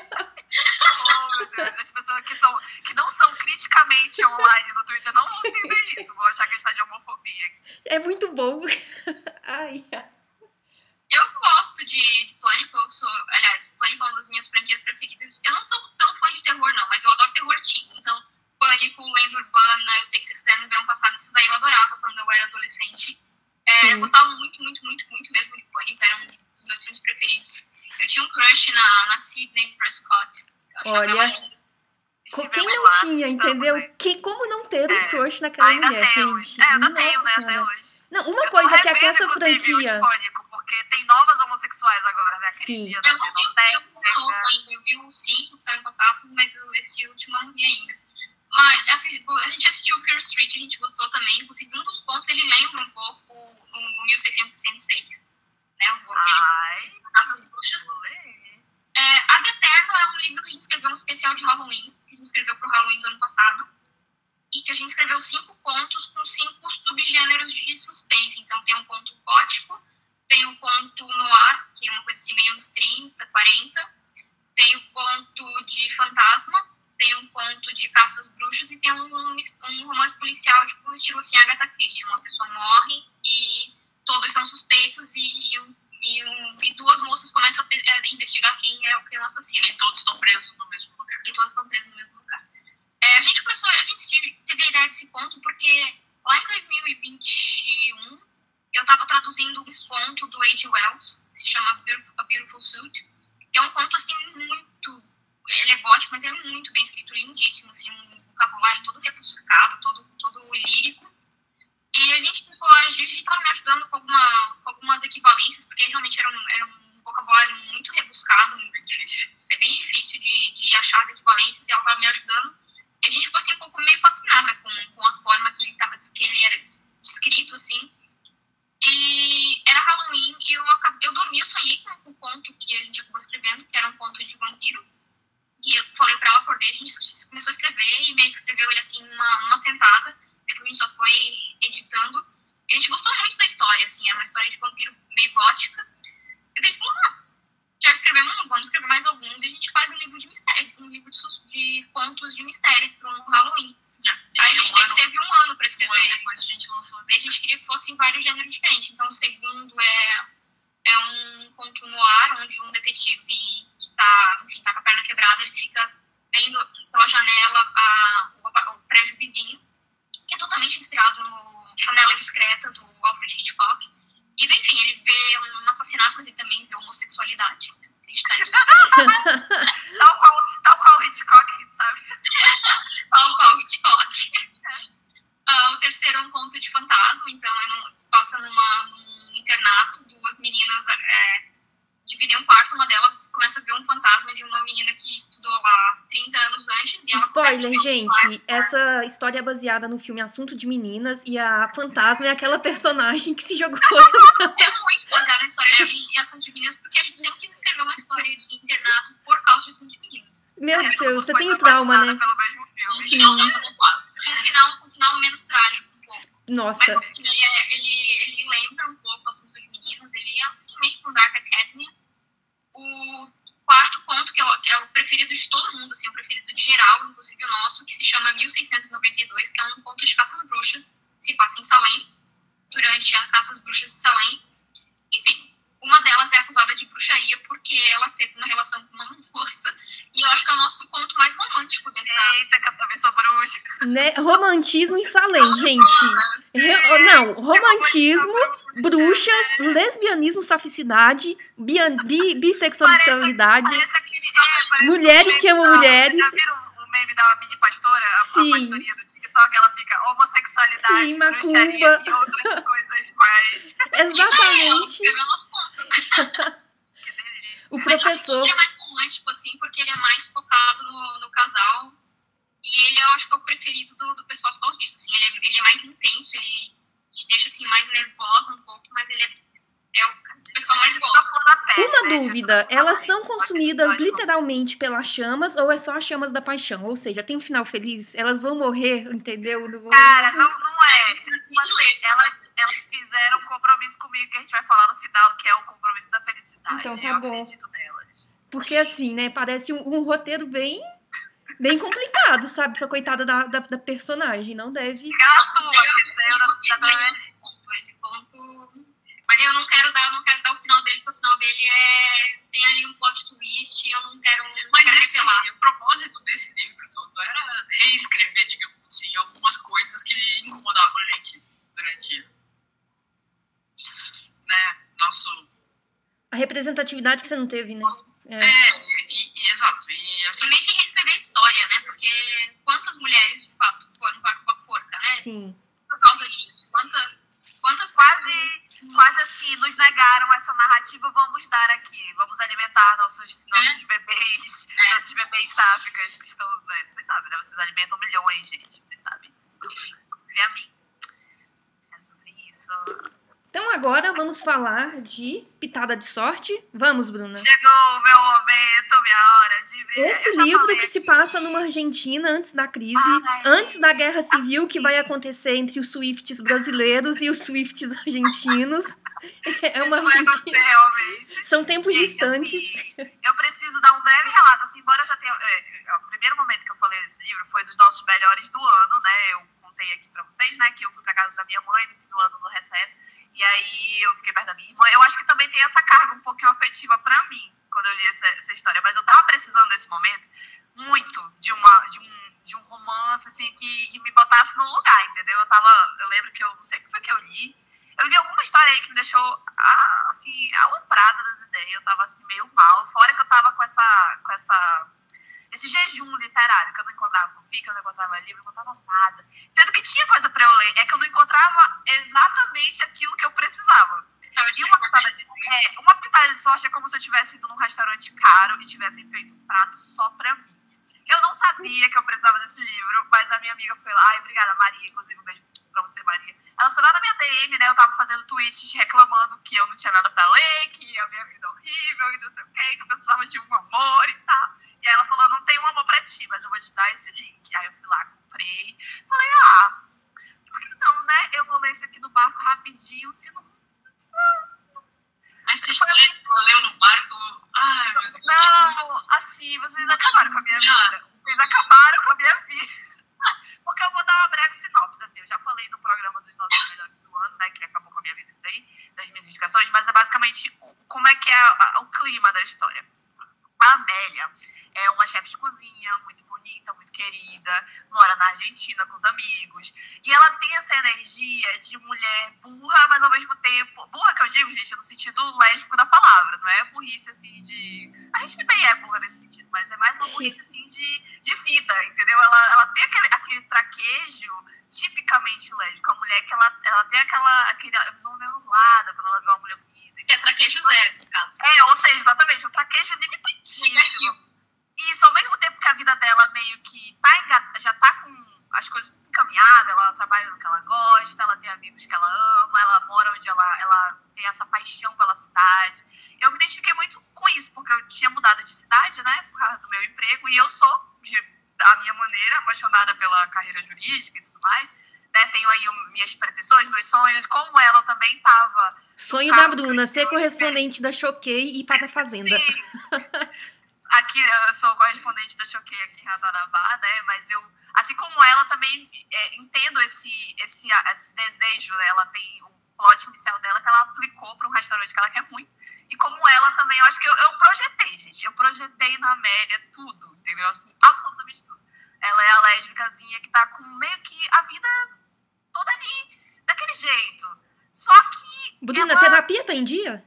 Assim, tá sabe? sim, eu fiz Porque, um- né? Mas ela, projetar. ela- não é que ela precisa de um amor, é mais que ela, sei lá, ela tá vivendo a vida dela e ela pensa, por que eu não arrumo um problema pra mim, né? E ela vai, e no mesmo dia que ela faz a entrevista pra esse emprego, que ela quer muito nesse, nesse restaurante super chique, que tem estrela Michelin, os caramba, ela também pega o romance favorito dela, o livro, coloca um, um cupomzinho lá, um, um, como é que- cupom não, um cartão, um bilhete, dentro e fala, olha, se for pra ser, será, minha alma gêmea vai vir e botou lá o chat da UOL dela, que é o e-mail. Ele falou, e se eu passar num sebo e colocar esse livro? Entendeu? E aí você começa a ler e você já pensa, não, isso aqui com certeza vai dar errado. Com certeza, porque ela vai pra entrevista e aí você fica, nossa, que desastre. Perfeita. Ela já tem ali um prime uma primeira impressão com a futura chefe dela, que você já fica, essas mulheres, elas vão casar, entendeu? Eu já fiquei assim, apaixonada. Eu comecei a ler, eu já fiquei doida, eu comecei a, a surtar, surtar. E é esse o plot. É o plot maravilhoso de estou apaixonada pela mulher, mesma mulher duas vezes sem saber, entendeu? E aí você fica nessa coisa, você não sabe quando é que é a, a, o amor da minha vida, também conhecido como Tita, vai perceber, se ela já percebeu, se ela vai perceber, quando é que a Amélia, que é a nossa querida burra local, vai perceber Sim. que ela tá apaixonada pela mesma mulher duas vezes, porque ela tem essa relação esquisita com a chefe dela, que vai virando amiga dela, que meio que não pode evoluir disso porque ela é tua chefe, né? Nós mulheres que temos RH para lidar, sabemos.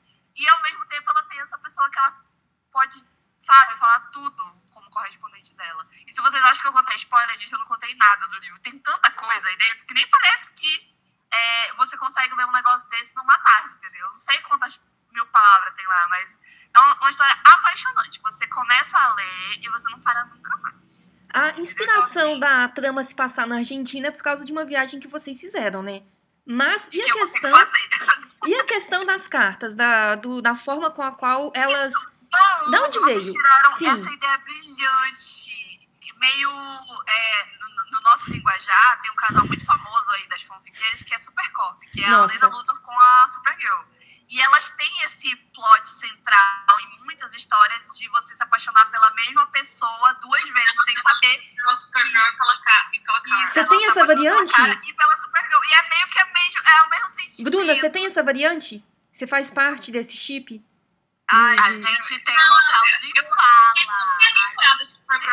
Ah, você assistiu só a temporada boa e pulou fora quando ainda tava. Saiu a Lena não tinha chegado. É, Sim. tu parou antes da Lena chegar, porque a Lena é bem apaixonada. É, mas eu, eu sei, eu conheço o casal, mas eu não assisti a série depois disso. Eu, inclusive a Alex teve, teve várias, várias namoradas, né? Mas várias, eu... duas ou três. Três? Tadinha.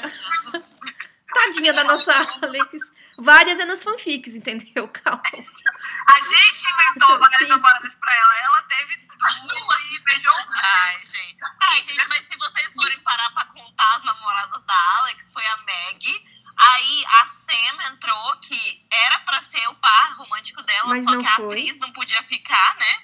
Inclusive, ela fala tava sobre isso. Prévio, tava de aviso prévio já. Aí ela, ela dormiu com a Sarah lá no crossover e depois teve a Kelly, né? A Ana monogâmica, enfim, no fim das contas, me, me deu essa, essa assim, energia pra um de vocês, aqui, entendeu? É, se vocês pararem pra pensar, a Ana já teve mais namorado do que pessoas que estão aqui nesse podcast. Tipo, olha, olha o gatilho. A surra na gente, que é Sim. é monogâmica, mas solteira, enfim, né? Eu Voltando não solteira aqui. não, hein? Tem um querido. Tá bom, amiga, perdão, você não é solteira. Você é feliz, tu não conta. Enfim, nós lésbicas solteiras do podcast temos local de fala. Eu queria saber o que, que inspirou vocês, assim, pra fazer um romance tão gostoso. Embora eu, quando tuitei, eu falei que tinha um teu clichê, porque tem.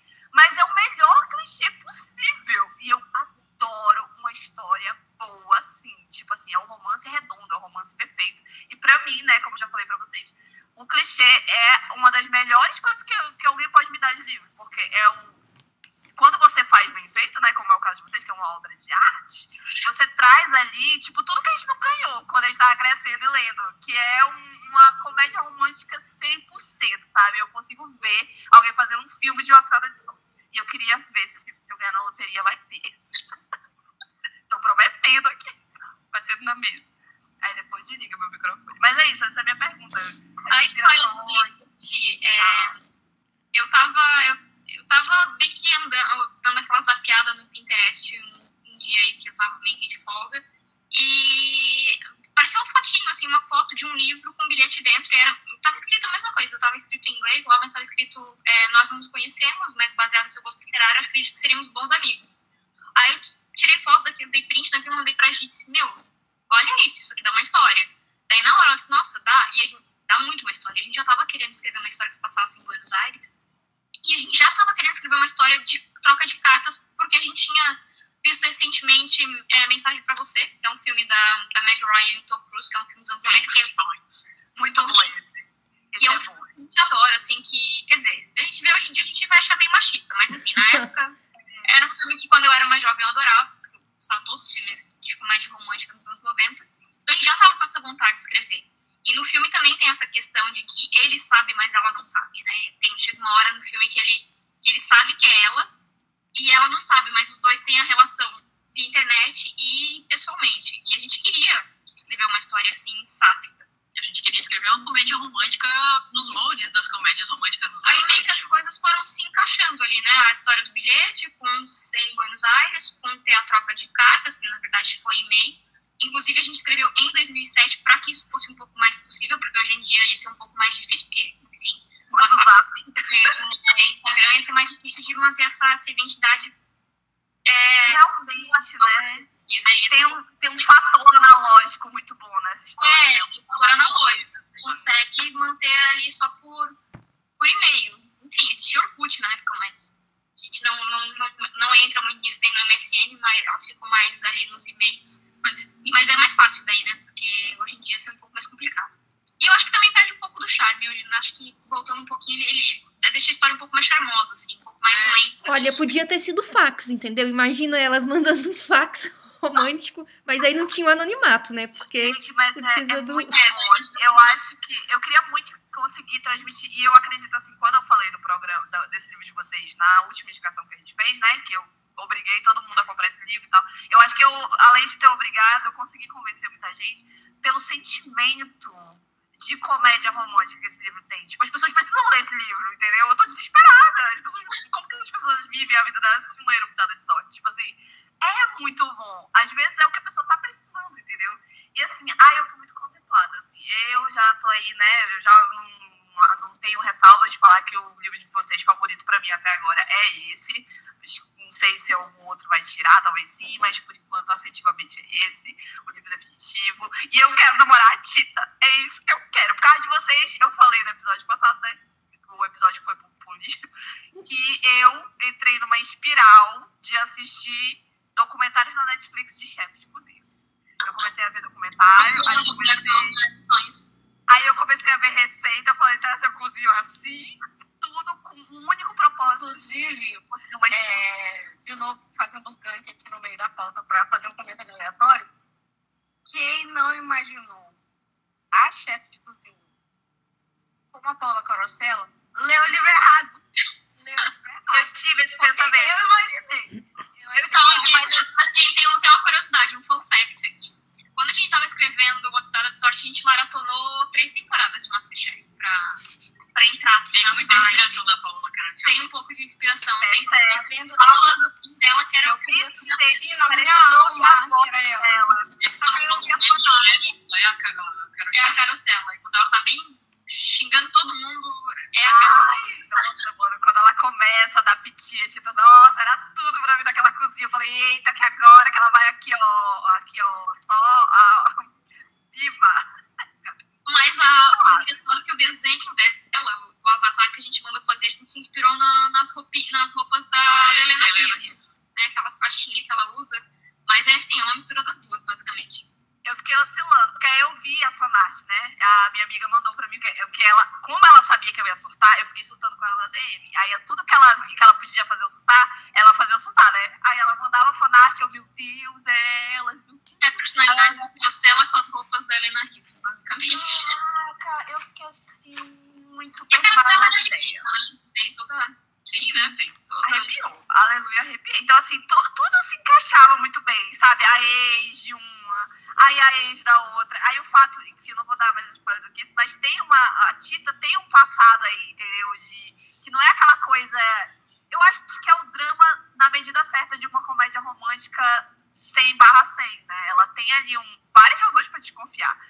E, e, e a pobre da, da, da Amélia calha de ser exatamente, tipo assim, o gatilho da desconfiança. Tipo, ela passou por uma situação idêntica no passado. Aí falou, não, mano, ela não passou, passou. Eu falei, meu Deus.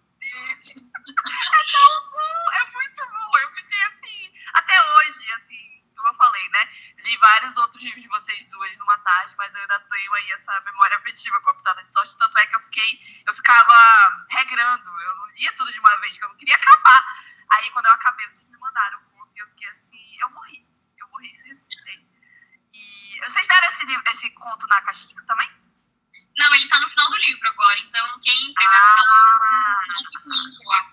É só É, colocar o link e daí Revista da Tita, gente. Ai, tudo, era tudo que eu. Ai, tem todos, assim, todas as nuances que eu queria, sabe? Todos os trejeitos.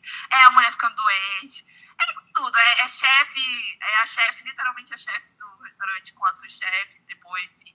Enfim, é. é... Ai, eu não vou parar, vou parar, vou parar, porque senão eu vou. Eu vou fazer um vídeo ensaio aqui, um podcast ensaio só sobre pitada de sorte, todas as suas nuances e sua crítica velada ao capitalismo, que eu sempre tenho lá em algum lugar lá. Embora no final o empreendedorismo vença. É Empreendedorismo, não, Bruna, o empreendedorismo sáfico é bonito, tá? A gente apoia, sim. Eu concordo, o capitalismo, Sim. quando é para mulheres, eu concordo. Sim, a gente, não, a gente tá passando pano, faz parte, elas precisam viver. Ainda tem a, tem a minoria boleira, que tem o amigo boleiro, né? A amiga fofoqueira, Sim, jornalista. É, inclusive, se você parar pra perceber, dá pra fazer um paralelo entre uma pitada de sorte e o filme Ratatouille. Porque no final, o rato Remy também abre um restaurante só dele. entendeu? Ele também vira empreendedor, sabe? Então, é uma, uma jornada de crescimento aí que elas dividem com o rato Remy de Ratatouille. Tem o rato da Lady Gaga também, o rata, o, como é que chama? Inspiração. O, o chefe lá, o Maxi, que é aquele que é demitido no meio da história, ele é muito inspirado no, naquele chefe baixinho do Ratatouille, sabe? Aquele O Skinner. Nossa, eu, eu, eu imaginei demais, assim, porque eu ficava, nossa, Era cara dele, portado desgraçado. E eu pensava em Ratatouille em vários momentos aí. É Ratatouille para lésbicas, gente, sáficas também, etc. e empreendedoras também, mulheres empreendedoras também podem ler pitada de sorte. O que mais que eu tenho a acrescentar? Ah, de pergunta, né? Pois é, deixa eu ver a pergunta aqui que eu esqueci de fazer, né? É, então, acho que a gente já perguntou bastante sobre o processo de escrita de vocês duas. Eu tenho mais duas pro final. Eu, eu quero, assim, né, nesse ponto do Pitada de Sorte, evocar o que vocês nos confidenciaram como melhores amigos que somos agora sobre os finais felizes de vocês. Essa felicidade, essa dádiva que vocês dão pra gente enquanto leitores de sempre nos dar um final feliz. Você tem esse compromisso aí com a audiência. É, e, sei lá, assim, para além de vocês, né, enfim, é, serem quem é a legião de fãs de vocês no Twitter, não me deixa mentir. É, qual a importância pessoal para vocês, assim, de dar finais felizes? Vocês tiveram finais felizes, assim, em termos literários, claro, né? Porque o final feliz literal é vocês, mas os literários, assim, as histórias que não sei se vocês tiveram, mas eu não tive, e agora eu tô tendo. Não, é, a gente também não teve. É, nós duas temos mais de 30 anos, o que significa que quando a gente era adolescente simplesmente não existia final feliz para lésbicas. O primeiro filme que eu assisti foi Assunto de Meninas, que tem aquele final assim, que é um tapa na tua cara. É Love e Annabelle, esses filmes aí que eles são muito. Nossa, esse é um crime em todos os países possíveis, em todos os universos. É, é, os filmes lésbicos dos anos 90, né? tipo, se você gosta de mulher, que pena, você vai morrer. É a consequência Tem aquela, tem aquela novela também, que é da época, como é o nome? É Os Hombres de Paco. Que simplesmente Sim. matam a lésbica no dia do casamento A dela. Isabela e a Cristina. É Isabel e Essa Cristina. É intacável. Lá- é lá- uma lá- loucura, essa eu. Quem não viu, Essa eu uma é intacável, cara. Eu vi, A mulher uma novela de de casar e leva alemão. um tiro. É incrível. Essa, essa é uma que era policial? ela Buffy, daí logo é quando a, Ta- quando a Tara e a Willow elas, re, sabe, elas resolvem ficar juntas, a outra morre com a bala no meio da, do bucho. Eu acho que foi a primeira morte de. Eu acho que foi a primeira morte sáfica de em novela, em série, que aconteceu na Tara. Entendeu? Eu tenho quase certeza. Foi, foi Fora a horrível. Xena, fora a Xena e tal, que eu sei que vocês também É, não, gostam de Xena, né? pelo menos assim, elas. A gente pode pensar que talvez de alguma forma ela pode ter revivido, né? Porque Não, Xena, até onde eu vi na versão da Record, terminou feliz. Elas crucificaram Aqui e em acordaram. casa, aqui em casa elas ressuscitaram sim. Aqui em casa elas ressuscitaram. elas morreram várias vezes e ressuscitaram várias vezes, mas na última vez, assim, tinha uma cláusula que dizia que ela não podia ressuscitar, sabe? Nada a ver, né? Nada a ver. Pra quem não sabe, né, era meio que fazia parte da, da, da redenção. Assim, É. você não pode ressuscitar, Que sabe? mané Tipo redenção, assim, gente? né? Quem quer redenção? Ah, Em pleno ela 2023, foi lá, né? É, não é redenção. Que, tipo assim, no fandom, no, no fandom de Xena sempre teve o debate de que se ela tivesse se sacrificado com a intenção de não ressuscitar, ela já teria cumprido a parte, poderia ressuscitar porque ela tinha a intenção de não ressuscitar quando ela morreu. Mas aparentemente os roteiristas não caíram na nossa, no, nosso, no nosso papo. Pra mim, ela Mas aqui em casa, é, aqui em casa ela ressuscitou com certeza. Igual a Todos Alexa. Quando a gente tinha, quando a gente era adolescente, jovens, adultas, é, não existia muito final feliz, né? Tem, até tem alguns filmes, tipo Debs, tipo Barão Cheerleader, que Mad estão Mad Men é You, de 90 não, que é de 2004, 2004. 2006, 2006. Mas assim, né, eram mais difíceis de achar, quer dizer, e Mad Men You tinha na locadora, mas, e Debs também, mas o o- é o tinha, né, e, e livros praticamente não existiam, eram livros muito tristes, é, tinha fanfic, então a gente acabava lendo fanfic, e fanfic geralmente tinha final feliz, né? Mas é, era muito difícil você encontrar num, sabe, onde fosse pra todo mundo, assim, sem você ter que ir muito a fundo, pesquisar muito e era sempre um risco, né? Mesmo qualquer coisa que você, você encontrasse, você fosse ver, era um risco que você tava correndo ali, de que alguém ia morrer, de que alguém ia ser presa, que ia levar um tiro no meio da, da barriga. E quando a gente começou a escrever, a gente queria muito que você pudesse só ler uma história nossa como, sei lá, você vai assistir um filme da Sandra Bullock, você sabe que o final vai ser feliz, você sabe qual é o final. O final não é uma surpresa, a gente não queria que o final fosse uma surpresa, não queria que fosse, tivesse uma reviravolta no meio da história, não queria que a pessoa sofresse uma catarse assistindo, não que mudasse a vida de ninguém, a gente só queria que a pessoa fosse ler aquilo sabendo o final, sabendo que ela ia, sabe, pra aproveitar o caminho. Que fosse um lugar de conforto. Fosse um lugar de conforto. Como é uma fanfic. Inclusive, quando a gente. Quando alguém fala assim, ah, tá na cara que a Julieta e a Tita são a mesma pessoa, eu disse, não, tá na cara. A gente coloca isso lá no primeiro capítulo, tá na É, cara. tá praticamente na sinopse. Essa é a graça, essa é a graça do negócio. É justamente você saber, você percebe na cara. Tá? No primeiro momento eu percebi, eu falei, que delícia, obrigada a Deus. Olha, olha, eu não vou mentir, não. Eu não sei se porque eu tinha acabado de sair da letargia de ter lido De repente Namoradas, mas eu não percebi, não. Piera, Eu fiquei assim, eu é, fiquei assim, meu Deus. não é uma Vai ter triângulo amoroso. vai ser. Aí vai quando ser chegou na parte, eu me senti na luta. Eu Ela ali na luta quando eu percebi. Eu pensei, meu Deus, eu fui enganada por uma enganada pela cara.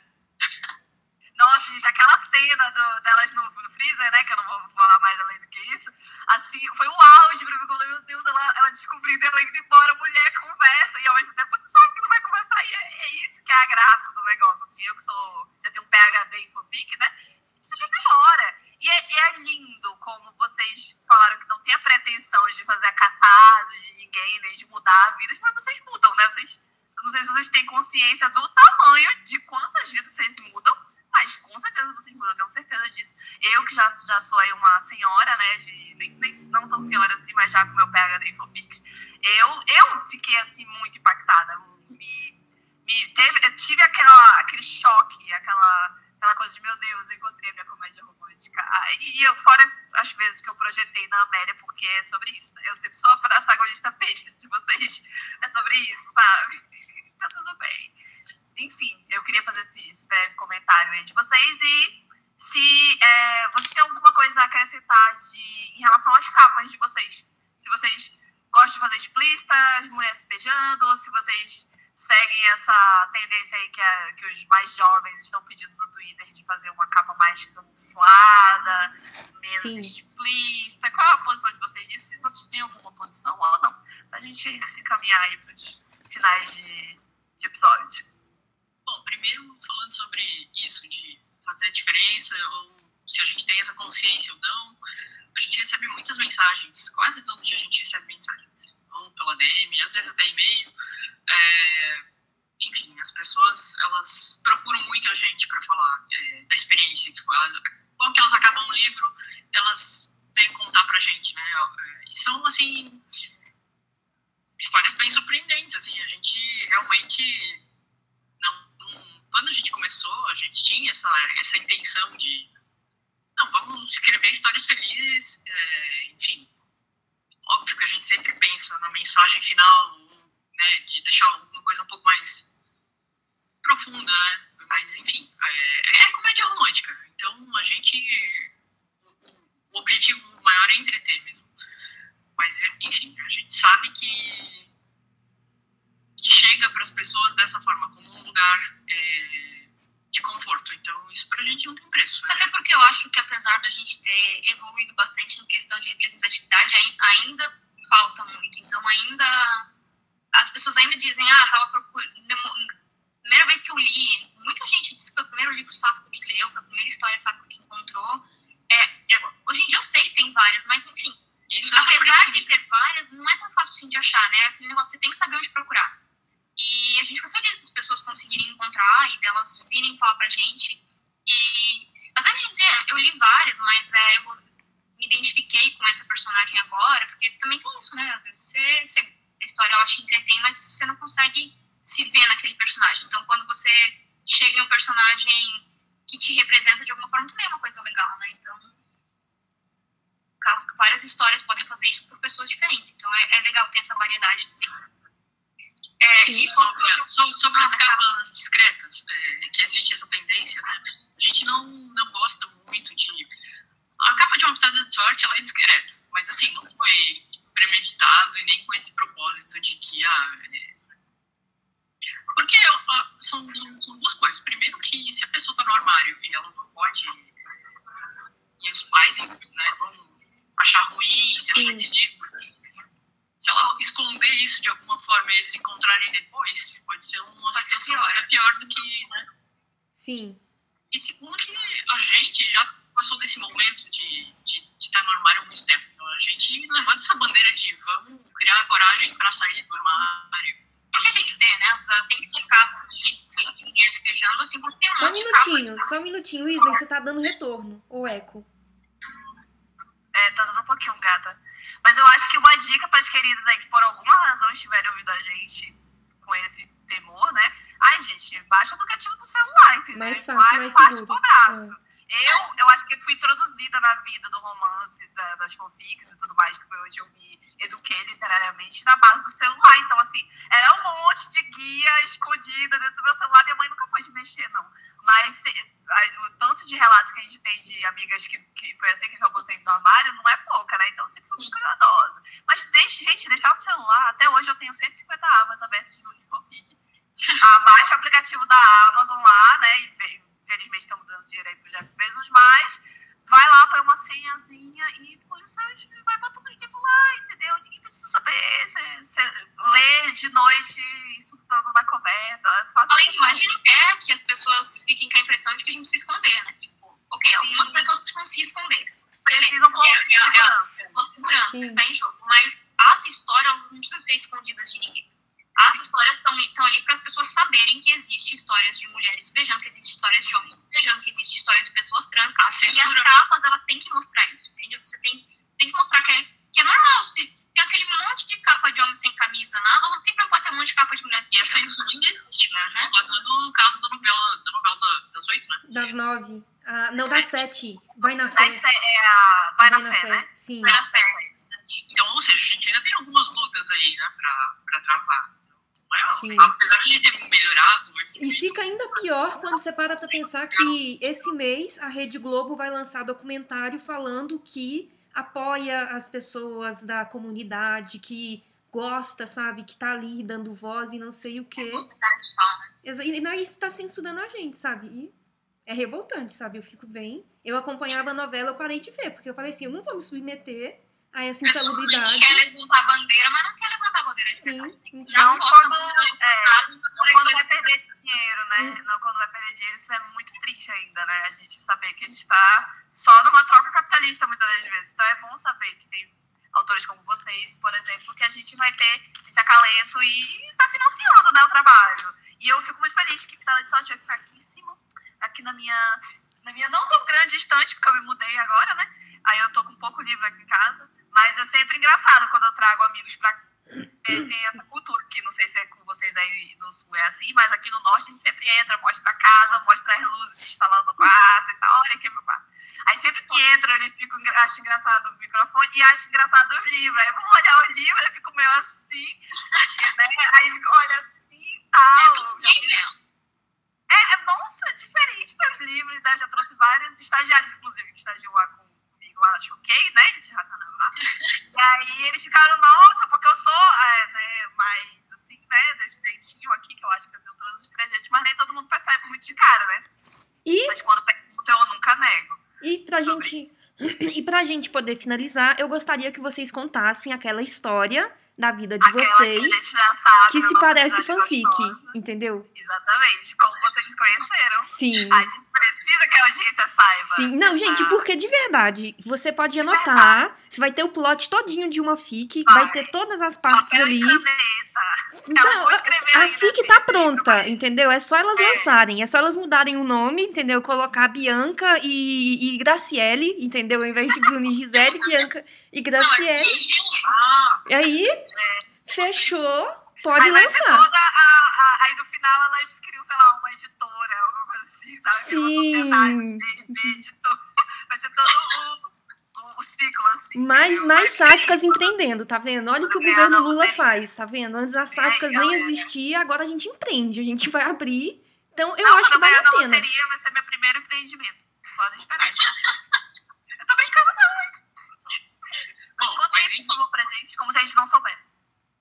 é, porque vocês foram as primeiras a saber. A gente contou em primeira mão. Até porque a história é um pouco longa e a gente sempre tentou resumir bem, né? e vocês Não são os únicos que sabem, porque a gente nunca contou essa história pra ninguém, na verdade. Ah, então eu acho que a gente vai encerrar o episódio aqui e quem fazer a inscrição na caixinha delas vai poder ouvir o resto da história, tá bom? A gente vai ser cruel. Com dois pontos de vista, a gente começa com o meu, depois a gente, eu, eu corto pro meu. Tá, é, a gente, eu tava solteira algumas horas, eu tinha terminado uma relação que eu tava tentando terminar há muito tempo, que eu não tava conseguindo terminar, mas daí quando eu finalmente consegui terminar, eu pensei, não, tô livre, tô solta. Livre, leve solto. E queria, eu, na verdade, eu queria ficar em casa, porque eu tava assim, meio. Só queria descansar, sabe? Daqueles anos.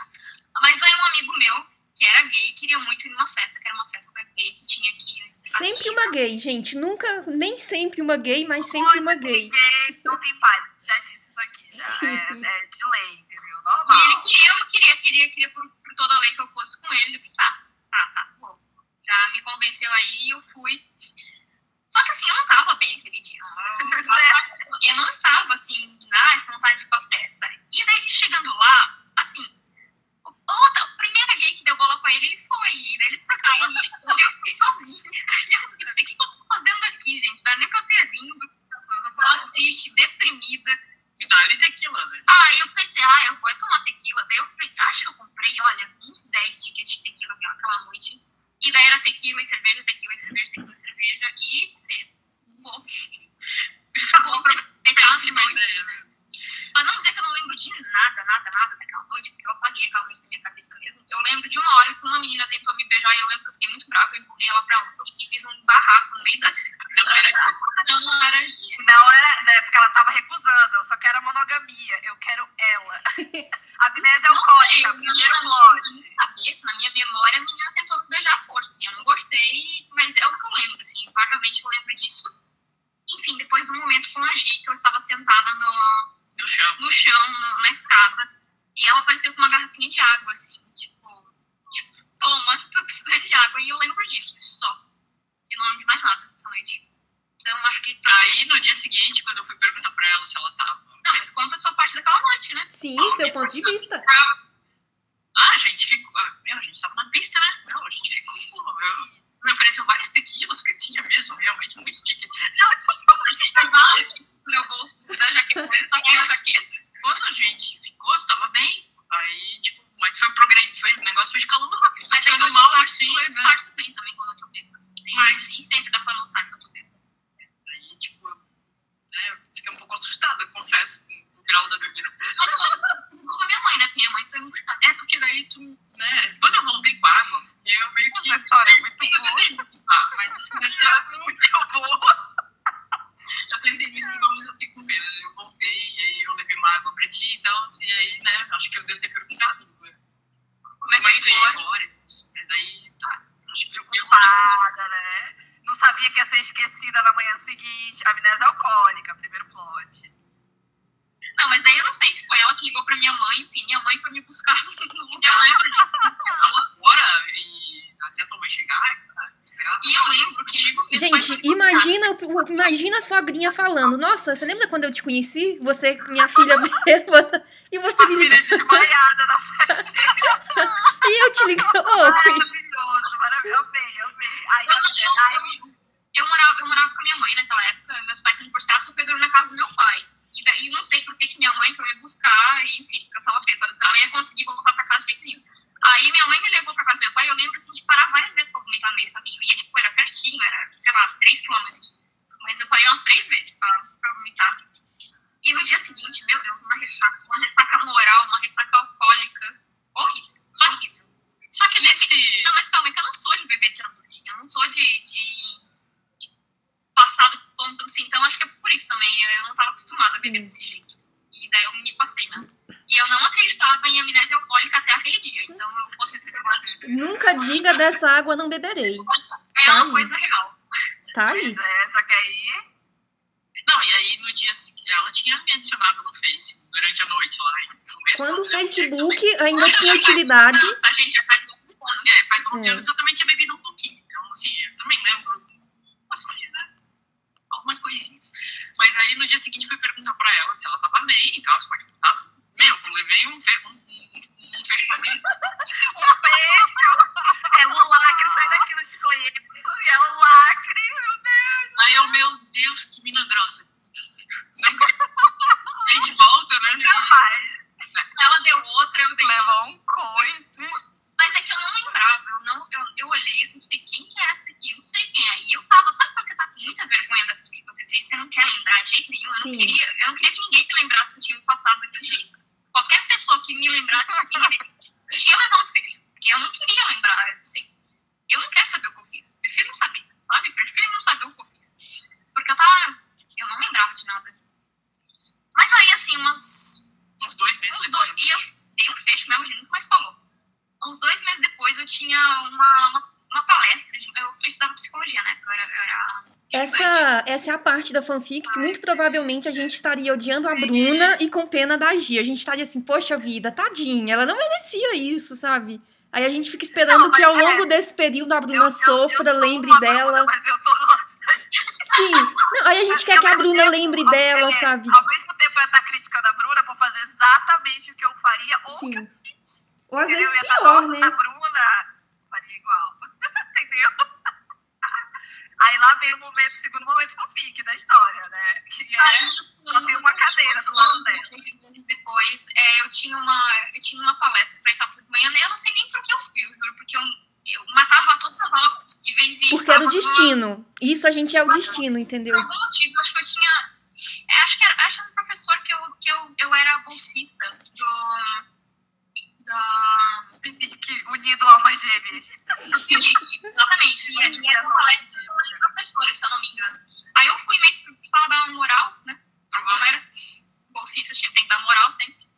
Aí eu sentei assim no canto, quieta na minha, só esperando o sábado, que era sábado de manhã, tipo, era 8 horas da manhã. Aí sentou uma mina do meu lado, assim, que eu conhecia ela de vista, mas eu não sabia quem era. Enfim, conhecia muito de vista, mas não sentou do meu lado, mas assunto, assim, começou a dar em cima de mim descaradamente, eu pensei, quem que é essa aqui? E a menina falava, falava, falava, e puxava assunto, e não sei o quê, e que vamos pra balada, e eu olhava assim, Introvertidas, tá? Introvertidas. então, é, eu sou meio introvertida, eu não gosto dessas coisas. Não gosto eu dessas coisas. No meu celular, ela viu, eu, eu entrei no meu Facebook, porque isso já faz 11 anos, gente. E ela viu meu nome lá e ela me adicionou no Facebook na mesma hora. Eu pensei, meu Deus. Eu achei a manobra tão usada que eu pensei, vou aceitar. Ela é boa, ela é boa. Ela é boa, ela Pra quem, Adorei, pra quem gente, é mais jovem e não tá entendendo, é quando você posta uma foto no Instagram e a pessoa comenta chama. Ou então manda na DM a chaminha. É isso. Ela, você posta stories e ela põe a chaminha lá. Sim, é. stories, Adicionar no. Facebook era basicamente isso. Tem interesse, tô aqui. É, ponto. E pros Pô, mais velhos esse é era deixar depoimento no Orkut. Pra quem é mais velho ainda. Você deixava um Eu depoimento também no tive Orkut. Para de falar essas coisas, eu não sou velha. Eu tenho Mas assim, eu aceitei, mas foi, sabe, porque a pessoa tava ali do meu lado, né? Pensei, vou aceitar, né? Tá feio. Mas enfim, é, eu não dei muita bola, enfim. O sábado seguiu e eu fui pra minha casa e não daí daí mais com ela. O sábado seguiu. E eu fui pra, fe- pra uma festa no sábado à noite. Que era a despedida de uns amigos nossos que estavam indo morar fora. E, E eu já conhecia essa menina, essa e menina. essa mina era, era, amiga, era minha amiga. A gente, a gente sempre saía juntas. sabe? E aí ela chegou na festa lá e disse, meu, encontrei a mulher da minha vida. E aí, tipo, eu, não, não, gente, ela contou e tal.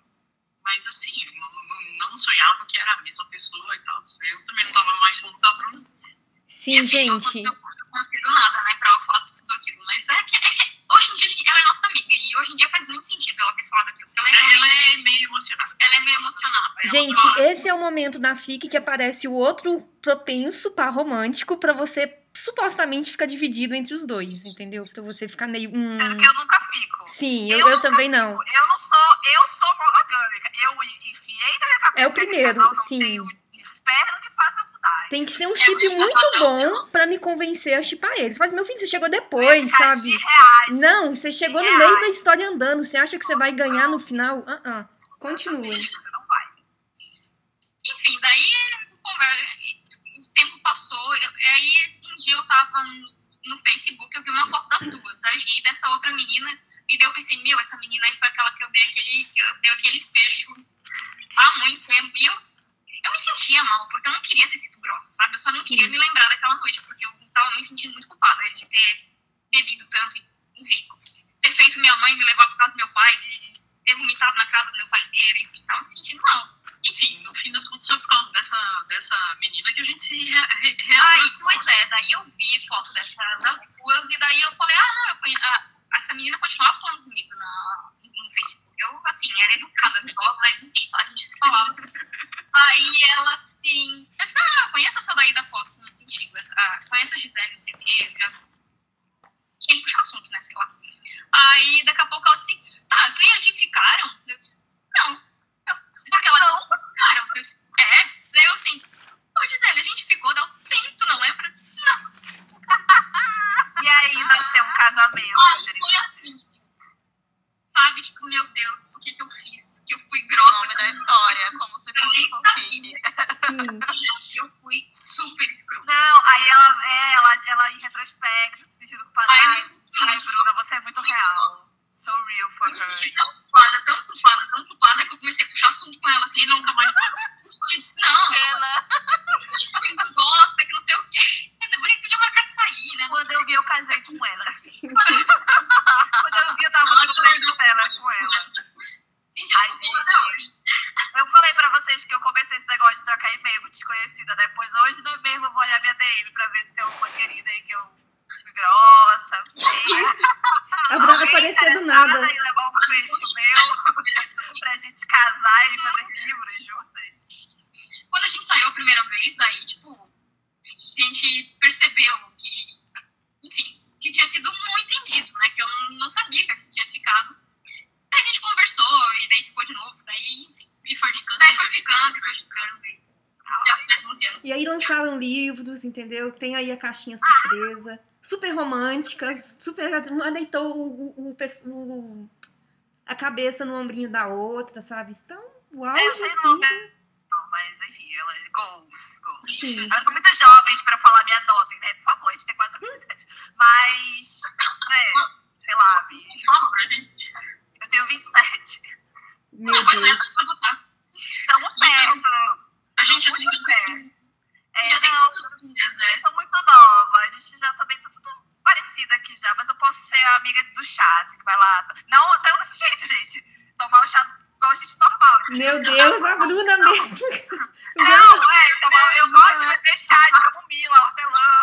Gente, Olha vocês só. não sabem, mas teve uma vez que a É. gente gravou uma mensagem, né, pra uma fanfiqueira Zon que ia, sabe, durante o período aí de namoro e tal, e aí teve casamento, e a Bruna falou, me convida porque eu quero comer a noiva, alguma coisa assim, na mensagem pra menina. Então, Foi isso que eu disse.